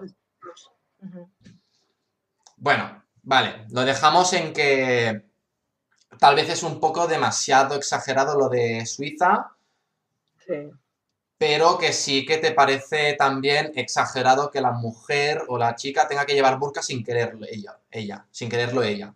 También es exagerado. Yo creo que cada, o sea, todas las mujeres tendríamos que tener el derecho de llevar y pensar y decir lo que, lo que queramos sin tener que estar forzadas. Por eso, por eso. Por eso, el burka, el burka es como un impedimento. Depende de la persona, claro, es que al igual Sí. te encuentras a muchísimas mujeres que te dicen que, que lo llevan porque ellas realmente quieren, entonces tú no puedes hacer nada. Sí, sí, sí, sí, sí, sí, sí, si tú lo quieres llevar, llévalo como una gorra. Eh, ningún problema, yo no tengo ningún problema. Lo que pasa Claro. es eso, que hay muchas que no lo quieren llevar y lo llevan por religión, ¿sabes? Por un ente mayor. Pero tampoco lo sabes, o sea, tampoco te lo han dicho a ti directamente. Lo- ya, lo sé. Bueno, Claro, no sé, est- estas cosas también son bastante complicadas, nunca acabarás de saber muy bien. bueno, por algo te lo pregunto, ¿no? Claro, No, no, sí, sí, pero ya te digo, es un tema bastante delicado, yo creo. vale. Otro tema delicado. Esto, esto sí que quiero que me digas sí o no y una frase máximo, ¿vale? Porque realmente ya con, con la respuesta de sí o no ya sabemos eh, tu manera de pensar sobre este punto. ¿Crees que el feminismo ha ido demasiado lejos en el sentido que hay mujeres que se han pasado del feminismo al embrismo, que es el contrario del machismo, donde la mujer es más importante que el hombre? ¿Crees que ha llegado tan tan lejos? No generalmente, ¿eh? pero en, algún punto de la sociedad ha llegado demasiado lejos o no. Y te voy a poner un ejemplo. Dime sí o no, una frase para acompañarlo si quieres, y luego te pongo una, una, una, una cosa que ha pasado. Yo creo que en general mm, el feminismo no ha llegado eh, demasiado lejos, pero sí que sus partes radicales, como el embrismo de que el hombre es todos muertos, tampoco debería ser así. Vale, perfecto. Lo, lo ves como yo? Porque claro, es que el problema de, de la palabra feminismo es que se malinterpreta como que la mujer es más, mejor que el hombre y el feminismo realmente es la igualdad. Y todo que sea igualdad, ya sea de género, de raza, de lo que sea, yo estoy a favor. Pero, por ejemplo, te pongo esto que, que lo leí, y es real, ¿eh? Es que es muy fuerte, pero es real. Había mujeres que hicieron una, una mini revolución, ¿sabes? No sé si fue, no sé dónde fue, pero fue aquí en España, que hicieron una mini revolución de que querían entrar a las piscinas sin, sin tampones y sin nada, ¿vale? Igualmente cuando tuvieran la regla. Claro, em, dices, ¿por qué lo hacen? Porque quieren tener libertad, ¿vale? Es que me parece muy bien que quieras tener libertad, que no traigas el Tampax por tu casa, lo que quieras. Pero ya es un tema de, de higiene, ¿sabes? De que no puedes coger el poder que te ha dado la sociedad con el feminismo, coger y decir, ah, pues no llevo Tampax o no llevo tampones en una piscina y de repente la piscina es todo, todo roja, de sangre. ¿Y la higiene? ¿Y la higiene? Claro, A ver, va, a ver, esto de que la piscina se convierte roja tampoco. ya, pero no sé. es asqueroso. A ver, yo creo que al final también hay unos límites de higiene, es lo que has dicho tú, ¿no? Igual que no te meas en una piscina, pues si aquí Bueno. se te está... Bueno, claro, o no tiras los mocos o, o te hacen duchar antes de entrar, pues a ver, que la sangre es algo totalmente natural y que tendría que estar súper normalizado esto y la regla de las mujeres y todo esto, pero bueno, no sé, yo no creo que sea muy higiénico pues ir dejando coágulos de sangre por el bordillo de una piscina. No lo veo normal. Vale, gracias. gracias por Bueno, no lo veo higiénico. O sea, al final si una mujer no quiere llevar un tampax es su problema, pero Sí, que no lo lleve, pero... en claro. una piscina pública que esté con otra gente Es eso. y tal, pues, igual que no te gustaría encontrarte pues mm, caca o mocos o orina, pues la sangre tampoco es algo muy común, ¿no? No. Sí, no, es que, tal cual, es que tal cual. Es que es eso, la gente cuando le das el poder, em, te cambia el poder para, para hacer el mal. En este, en este caso no es el mal como tal, tampoco lo vamos a poner como villanos, pero es que se te va la flapa, ¿sabes? Que dices, ¿me dan el poder de la igualdad? Pues, ahora pues me paso, pues digo una tontería, ¿sabes? Y si cuela, cuela, pero obviamente cosas como estas no cuelan. Pero bueno. Em, hablando antes del burka. Religión. Em, respetarlas, las respetas, ¿no? Sí. Igual que yo. Pero si ahora te viene una persona, te viene Dios, que no, para, para mí no existe, ¿no? Pero te viene Dios y te dice, em, tengo la opción de eliminarlas todas del mundo, como si no hubieran existido nunca en la faz de la Tierra, o que todo siga como ahora, ¿vale?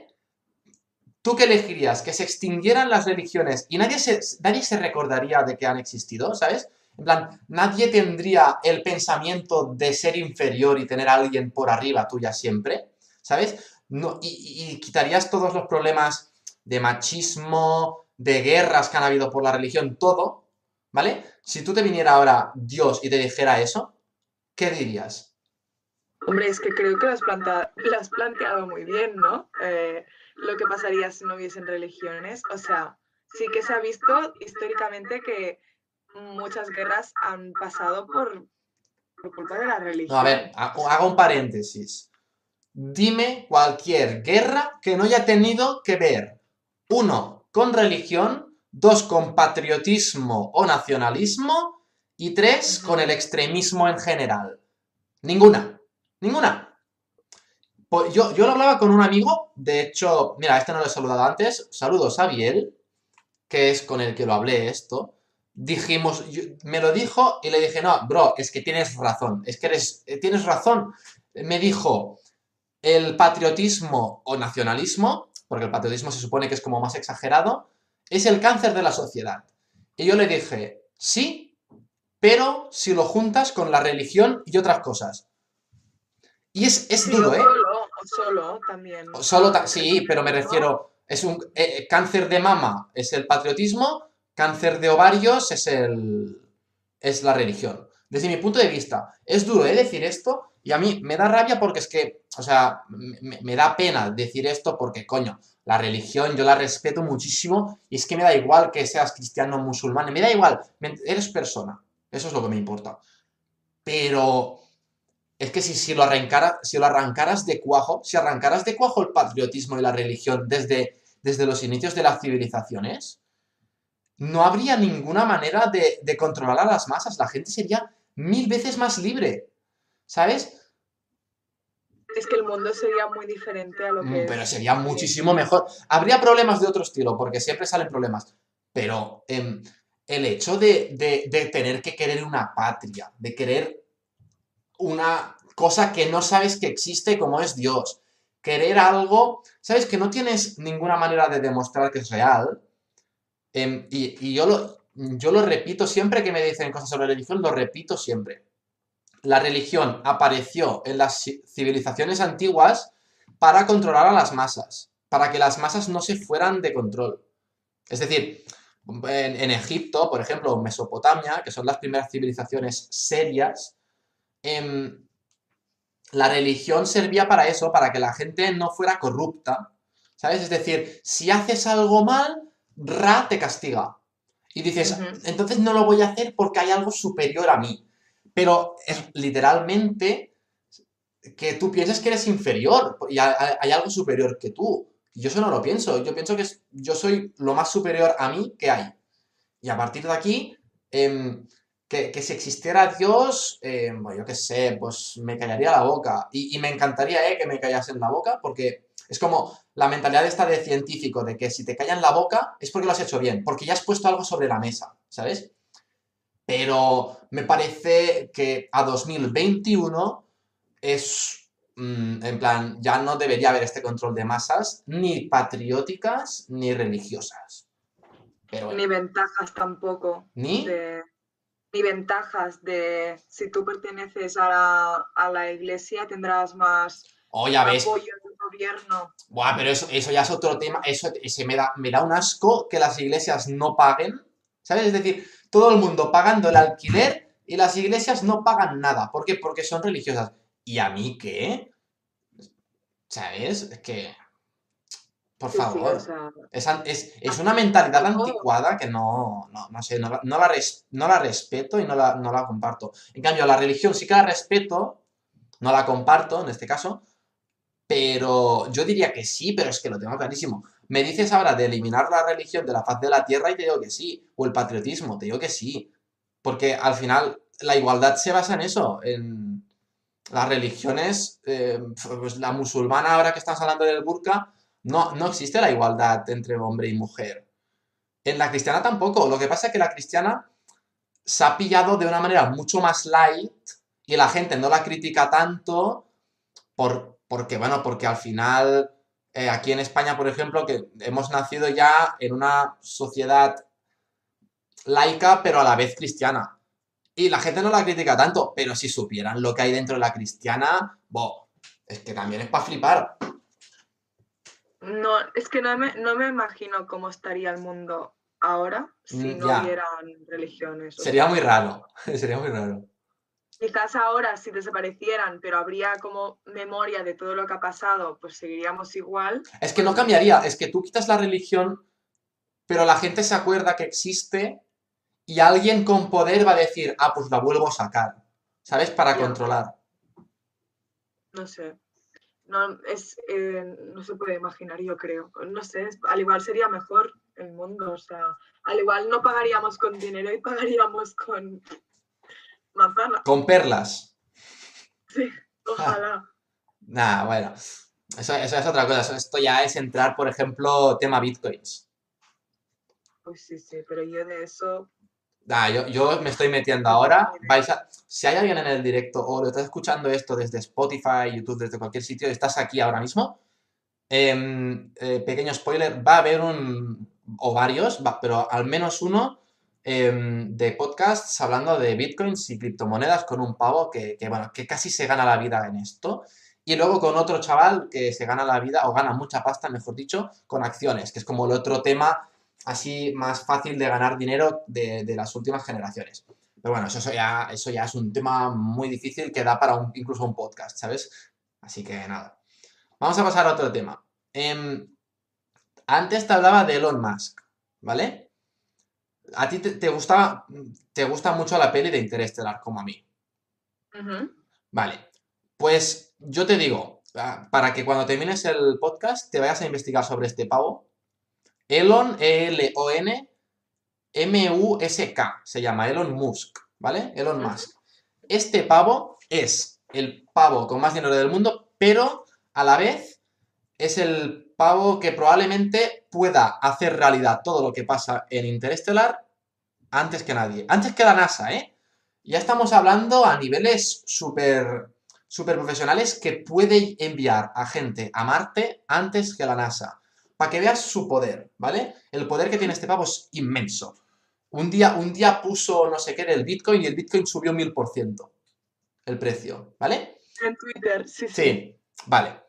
Em, entonces, sabiendo un poco quién es Elon Musk, y que al final Elon Musk es una celebridad que, que, bueno, que eh, en lo- con lo que gana dinero es con la nueva tecnología, ¿vale? Él, él está a favor en, bueno, es, es como la, evolución en persona, ¿sabes? El pavo mete dinero en cosas para evolucionar, como por ejemplo Tesla, coches del futuro, SpaceX, que es esto que te decía del espacio, cosas para, para enviar gente a Marte, em, los cohetes estos que, que son reutilizables, que es una locura, em, y otras cosas. La pregunta es, ¿te molaría que este pavo, que es como el dios de la nueva tecnología, se metiera también en biotecnología? Seguro que ya está metido y no lo sabemos. O se va a meter en un futuro muy cercano. Probablemente. En plan, que yo sepa, no tiene ninguna empresa de, bio- de biotecnología o de biología. ¿Sabes? Él en Si plan... se le enchicha una idea, va a conseguirlo. Va a montar. Sí, va- eso, eso, no, lo- eso no lo dudes. Este pavo, cualquier cosa que sea futurista, él, él es ahora mismo, al menos, la persona que más cerca está de, de cualquier cosa de estas futuristas que, que te imagines. Por ejemplo, ahora va, va a lanzar un nuevo proyecto, ¿vale? De, de, de mecánica, no, bueno, de, de robots. De, ¿sabes? De inteligencia artificial. Vaya, es que este, es que, em, imagínate lo que puede hacer, ¿sabes? Imagínate lo que puede hacer este señor. Con todo el dinero que tiene, empezar a jugar con robotitos. se nos puede ir la se nos puede ir de las manos, pero brutal. Brutal. Un poco de miedo incluso. Sí, pero bueno, yo, yo estoy a favor, pero joder, es que es increíble. Luego, un- una cosa que tal vez lo has, lo has leído por algún sitio, es una cosa que se llama Starlink, que hay como que están enviando satélites casi constantemente en órbita para tener mejor conexión. Es decir, 5G acaba de salir y es una mierda comparada con esto, ¿vale? El pavo quiere poner 12.000 satélites en órbita para tener conexión, pues lo típico que se dice conexión de la NASA, conexión increíble, cero de ping, eh, más de 2 gigas, de- bueno, toda una locura, ¿no? Pues el pavo quiere hacer esto. La cosa está, tiene una parte negativa. Busca Starlink, Star y Link.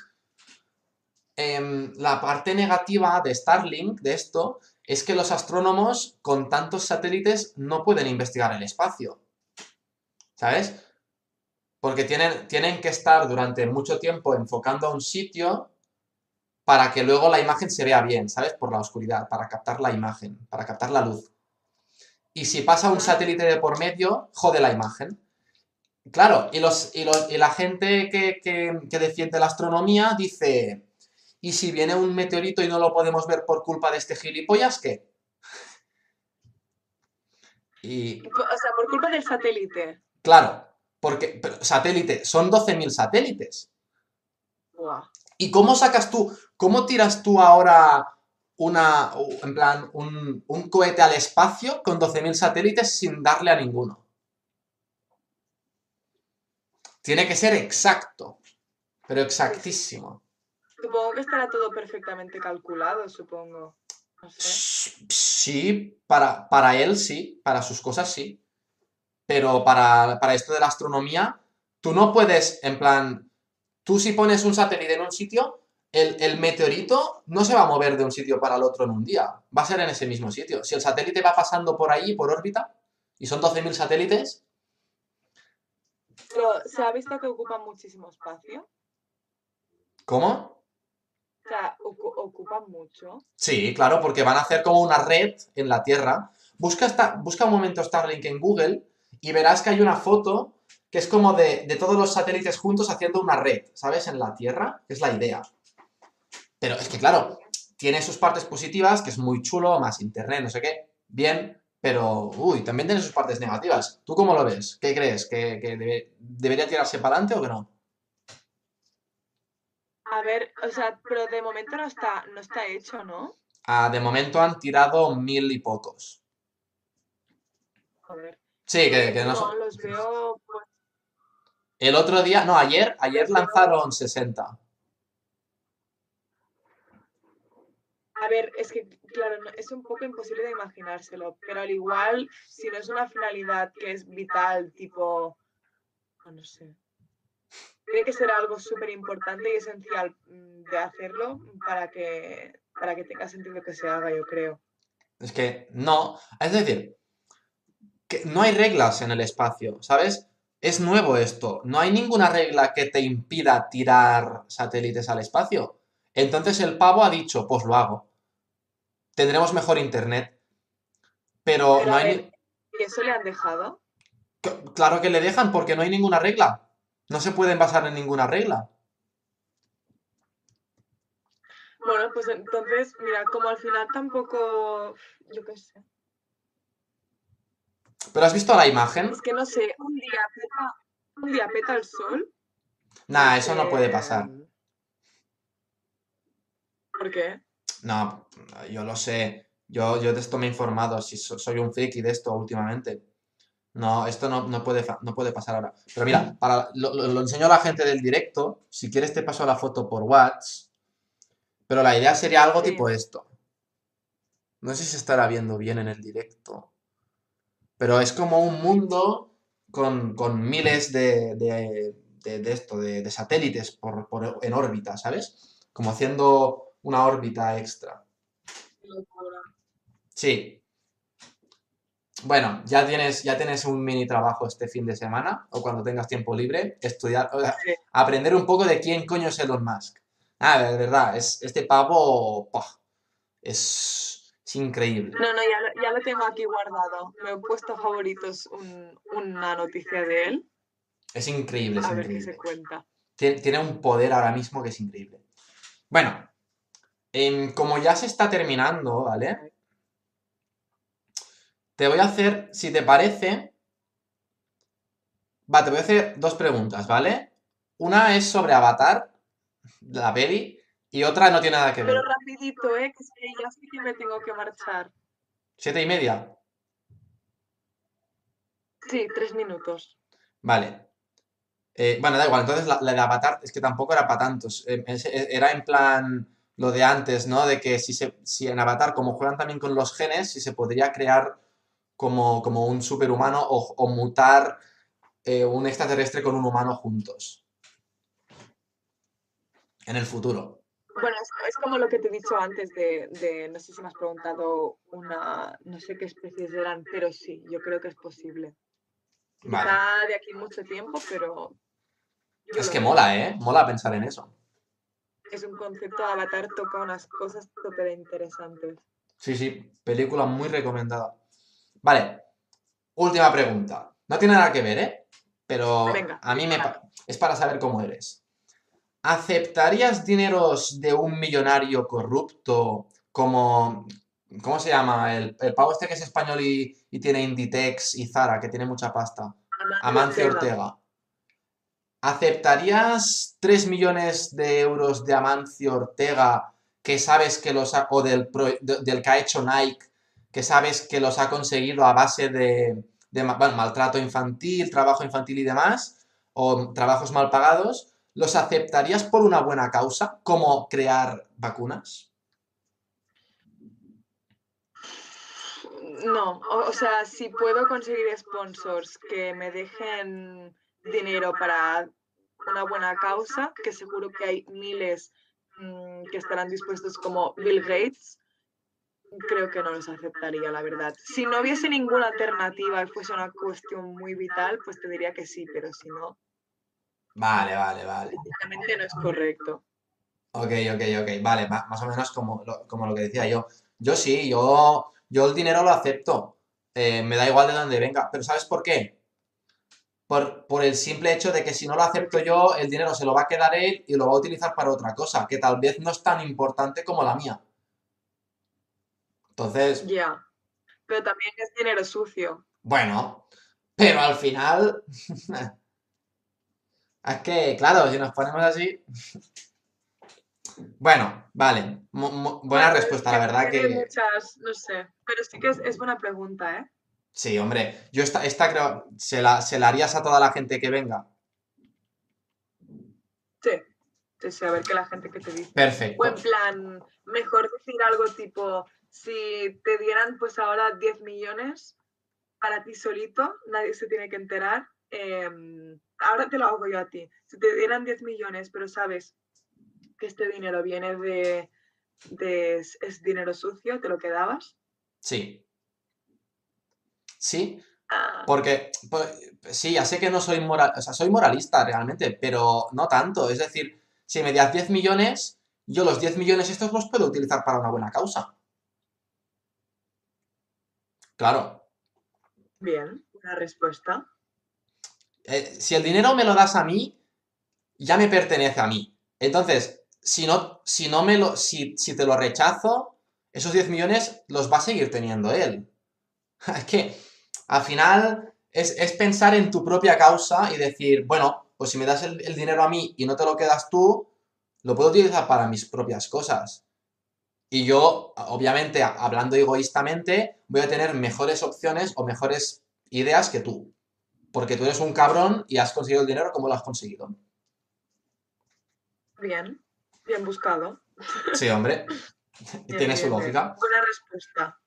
Y bueno, ya mira, para terminar, no es una pregunta como tal, pero me gustaría que nominaras a alguien.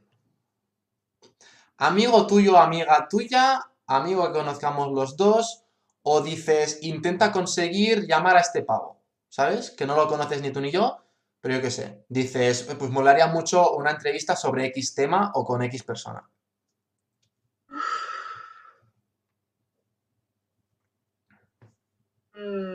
No sé, alguien que te sepa hablar sobre esto de las inversiones de, de los bitcoins y tal. Vale.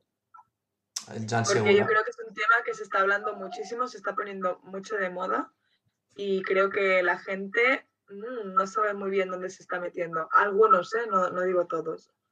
Vale. Vale, o sea, de bitcoins y demás. Ok. Sí. Perfecto. Pues hasta aquí el primer podcast. La verdad que ha salido muy bien, ¿no? Sí, estoy muy contenta. Ya está. Pues ya se lo puedes pasar a tus amigos. Lo hacemos viral. Venga. Y para casita. Bueno, pues me estás diciendo que tienes un poco de prisa. Así que Sí, ahora sí, ya, ya es tardecito. Sí, bueno, no pasa nada. Te puedes ir cuando quieras. Yo, que no tengo mucho más que decir tampoco, ni a ti ni a la gente del directo, pues voy a ir cerrando el directo y ya está.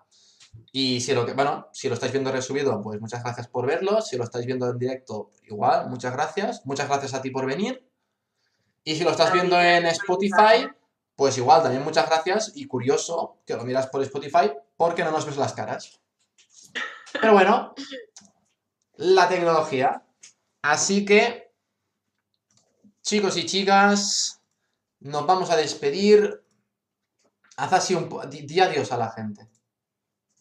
Adiós, chicos y chicas. Gracias. Venga, pues, Chao. pues, ah, gracias, ¿eh? Venga, eh, cuídate. No, cuídate, anda. Adiós. Chao.